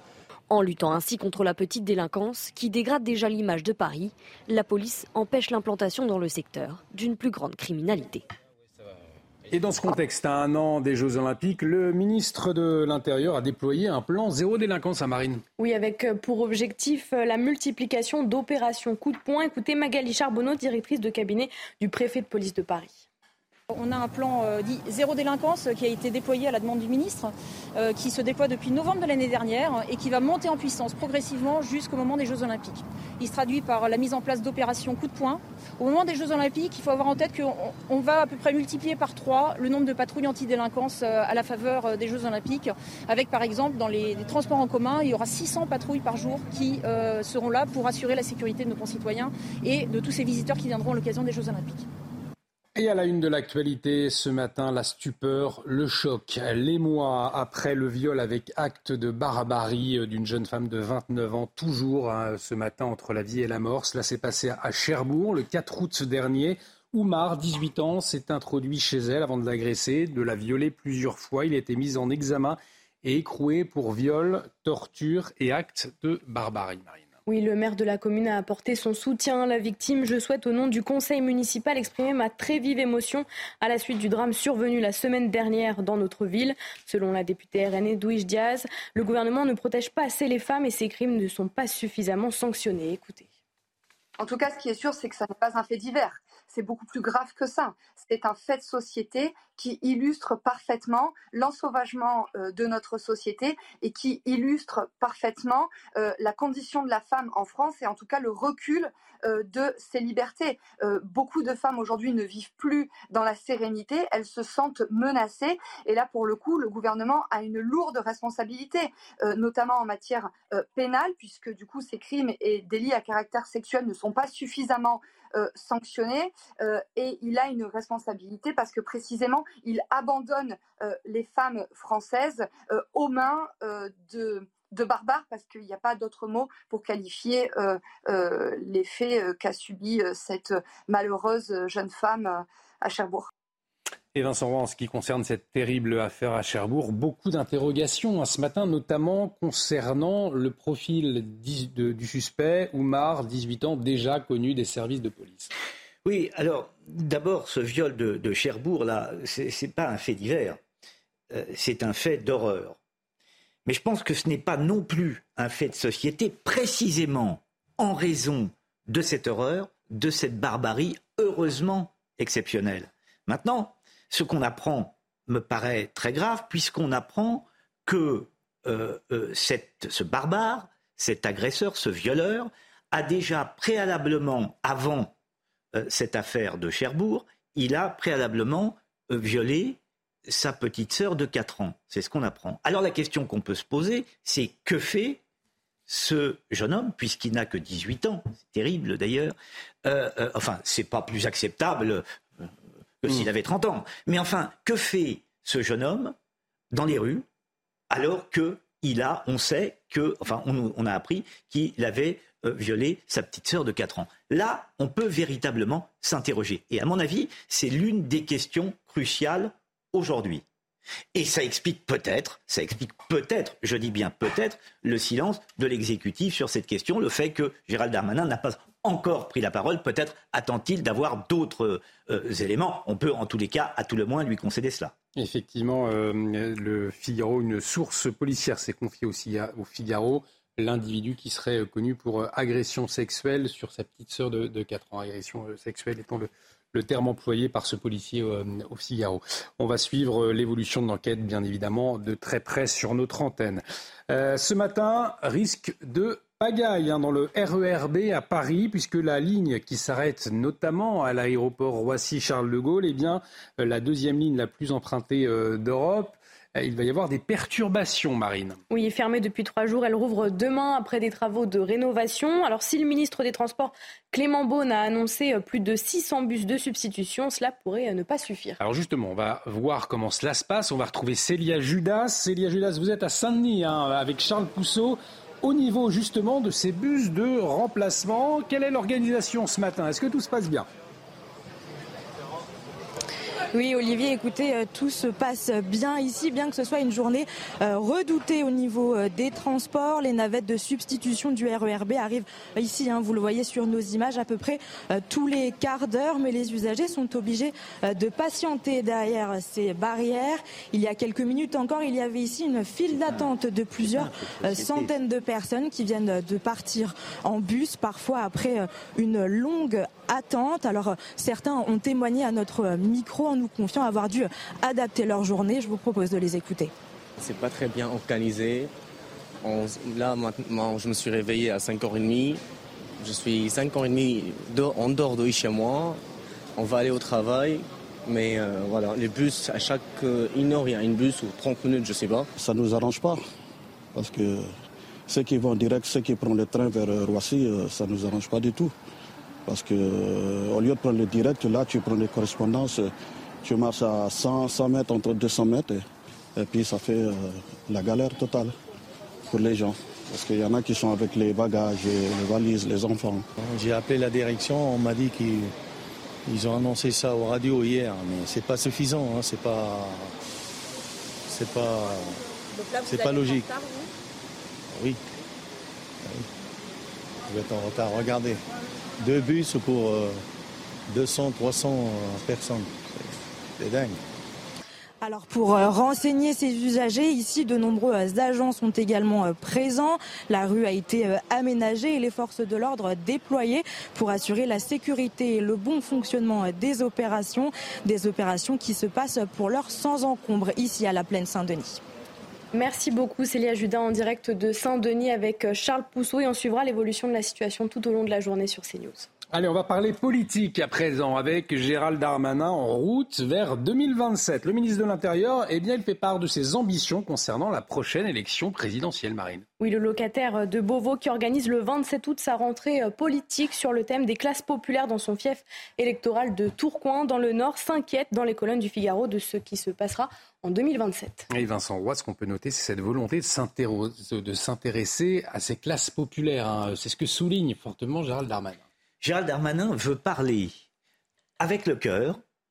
Je reprends son expression, il veut parler avec le cœur. Mais à qui? À ceux qui gagnent 2005 ou moins de 2500 euros par mois.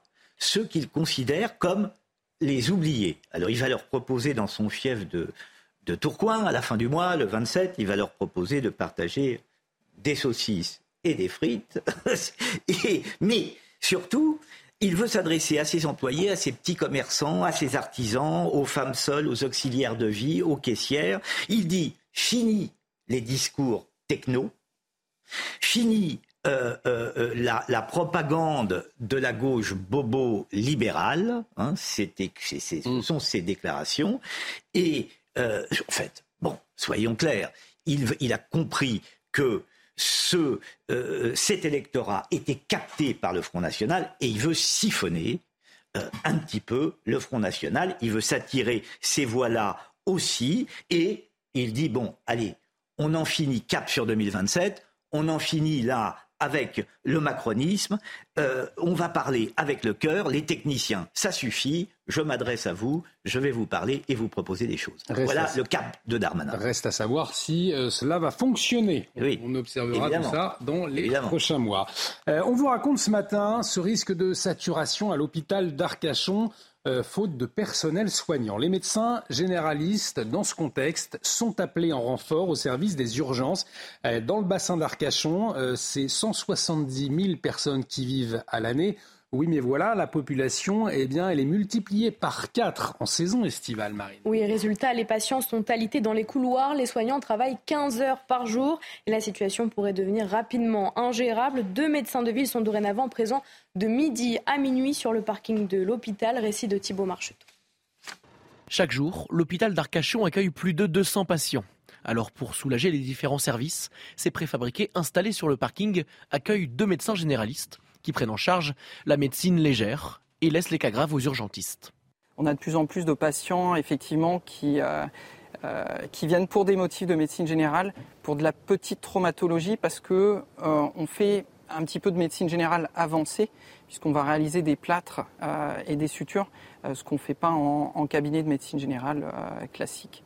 Sur toute la période estivale, la population quadruple dans le secteur. La présence de ces médecins généralistes permet de maintenir une offre de soins adaptée.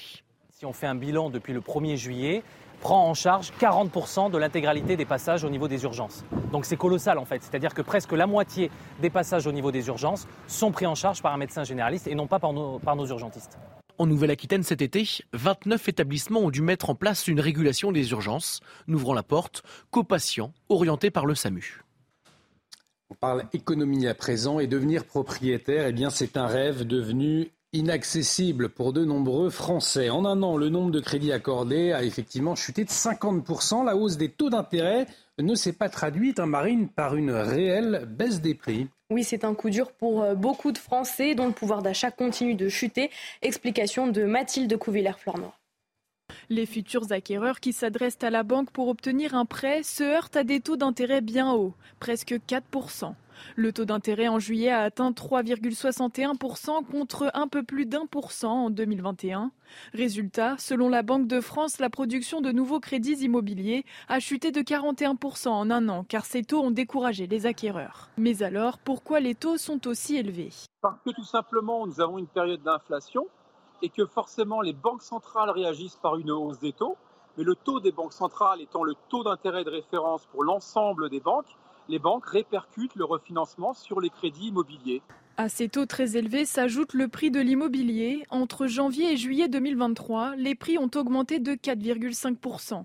Selon Pascal Delima, la situation n'est pas près de s'améliorer. Aujourd'hui, on est au table plutôt sur une hausse continue de l'inflation, même si cette hausse ralentit la hausse de l'inflation ralentit, mais l'inflation est toujours là et elle risque de continuer même au début de l'année 2024.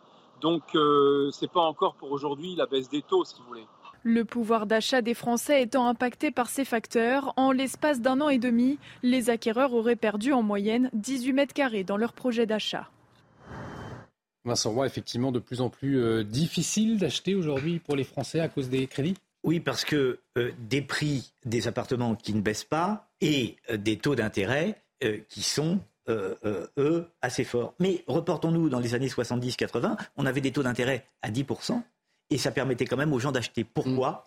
Parce que les prix de l'immobilier ne flambaient pas. Là, on a une explosion des prix de l'immobilier et ça explique finalement l'intégralité de ces phénomènes. C'est-à-dire que si l'immobilier était moins cher, eh mais, les, même si les, les, Français achèteraient malgré tout. Bien entendu.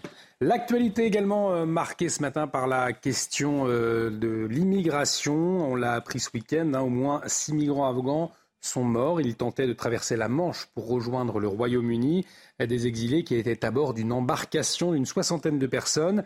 Alors la juridiction nationale de lutte contre la criminalité organisée à Paris s'est saisie de l'enquête hein, pour euh, une enquête ouverte pour homicide et blessures involontaires, aide au séjour irrégulier mais également Marine Association de malfaiteurs. Oui, à Calais, plusieurs personnes se sont réunies euh, devant le parc Richelieu pour rendre hommage aux victimes.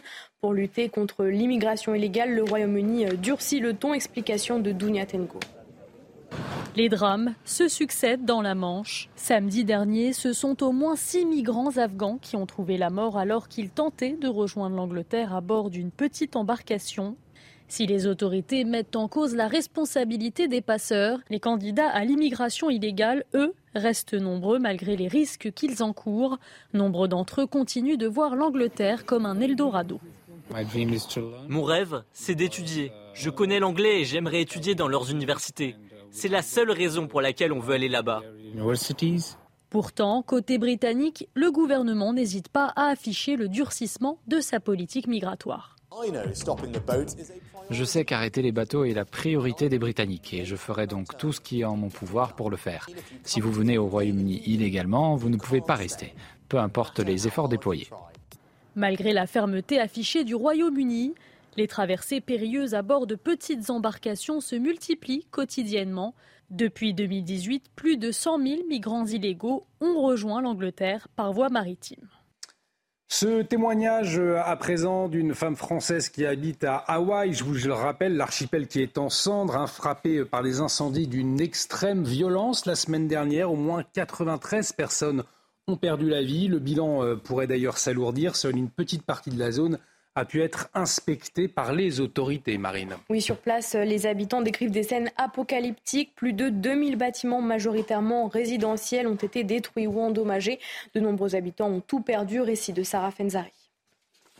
Des images qui font froid dans le dos. Hawaï n'est plus qu'un champ de ruines, une situation très critique pour les habitants et les ressortissants français tombés amoureux de ce petit paradis. On a ce qu'il faut pour quelques jours, on a assez d'essence pour, euh, pour, le, euh, pour, pour l'électricité temporaire et on a euh, assez d'eau et de nourriture pour probablement cinq jours. Cette Française n'aurait jamais cru vivre ça un jour. Il va y avoir malheureusement les dégâts et le, le résultat de ce feu va être beaucoup plus important que ce qu'on puisse imaginer. Le consulat général de France à San Francisco continue d'observer attentivement la situation. Il est recommandé de suivre les consignes des autorités locales. Pour cette Française, il est hors de question de quitter son île. On va rester, on va reconstruire et, euh, et l'ANA sera encore mieux que ce que c'était. Joe Biden a annoncé la mobilisation de tous les moyens fédéraux disponibles et a déclenché l'état de catastrophe naturelle. On revient en France, à Paris plus précisément, avec la colère des bouquinistes. Hein. Je vous le rappelle, ils sont priés de quitter les quais de Seine l'an prochain, le temps des Jeux Olympiques, pour garantir euh, la sécurité. C'est ce que dit la mairie de Paris. Euh, mais plus de 8 bouquinistes sur 10, marines ont annoncé qu'ils n'avaient eh nullement l'intention de bouger. Oui, tous craignent de voir leur commerce disparaître s'ils ferment à cette période de l'année. Les bouquinistes font de la résistance. Reportage d'Antoine Durand et Corentin Brieux. Des passants, franciliens ou touristes, toujours aussi curieux de découvrir leur présentoir. Et pas convaincus à l'idée de leur disparition temporaire. Je trouve ça triste parce que c'est l'image de Paris. Euh, pour eux, j'espère qu'ils seront indemnisés si jamais ça devait se passer comme ça. Et bah, pour les touristes, c'est une vraie perte euh, par rapport euh, à cet aspect qui, fait, qui est l'emblème de Paris aussi. Les bouquinistes sont toujours dans l'incompréhension et continuent de se demander s'ils vont devoir quitter leur emplacement au moment des Jeux Olympiques l'année prochaine. On ne comprend pas cette, cette décision de la mairie de Paris. Même si ça vient de la préfecture, c'est quand même elle qui décide pour nous et c'est hors de question. Ben, on va se bagarrer, hein, tout simplement. La seule chose qu'on peut faire, c'est se bagarrer. On ne déménagera pas nos boîtes, on restera là, fidèle au poste. S'ils ne sont pas opposés à la fermeture pendant les trois semaines de compétition, il est hors de question d'enlever leurs boîtes. C'est-à-dire qu'ils vont essayer d'enlever des boîtes qui n'ont jamais été enlevées et ça va, ça va, c'est pas fait pour être bougé. En fait, c'est fait pour être installé. Ça bouge plus pendant ça peut, ça peut tenir 100 euh, ans, hein, des boîtes. Hein.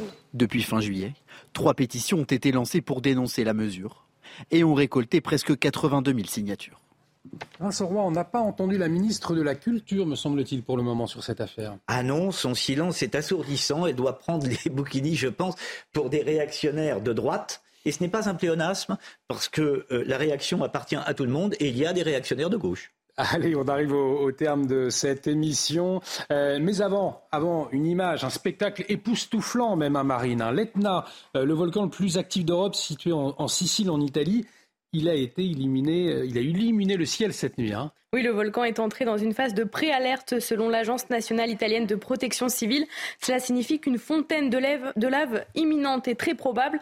Perché au-dessus de la ville de Catane, l'Etna entre fréquemment en éruption, mais ces explosions entraînent euh, rarement des dégâts importants. effectivement, une image époustouflante dans une région que vous aimez beaucoup, la Sicile aussi. Exactement. Un grand merci en tout cas à vous, euh, Marine. On arrive au terme euh, de cette matinale. Merci beaucoup, mon cher Vincent. Est-ce qu'on se retrouve peut-être la semaine prochaine? Les téléspectateurs ont eu cette chance? On, va voir, on va voir. Demain, demain, la, surprise. Eh ben, demain, même heure, la semaine prochaine, vous êtes en vacances. Oh, voilà.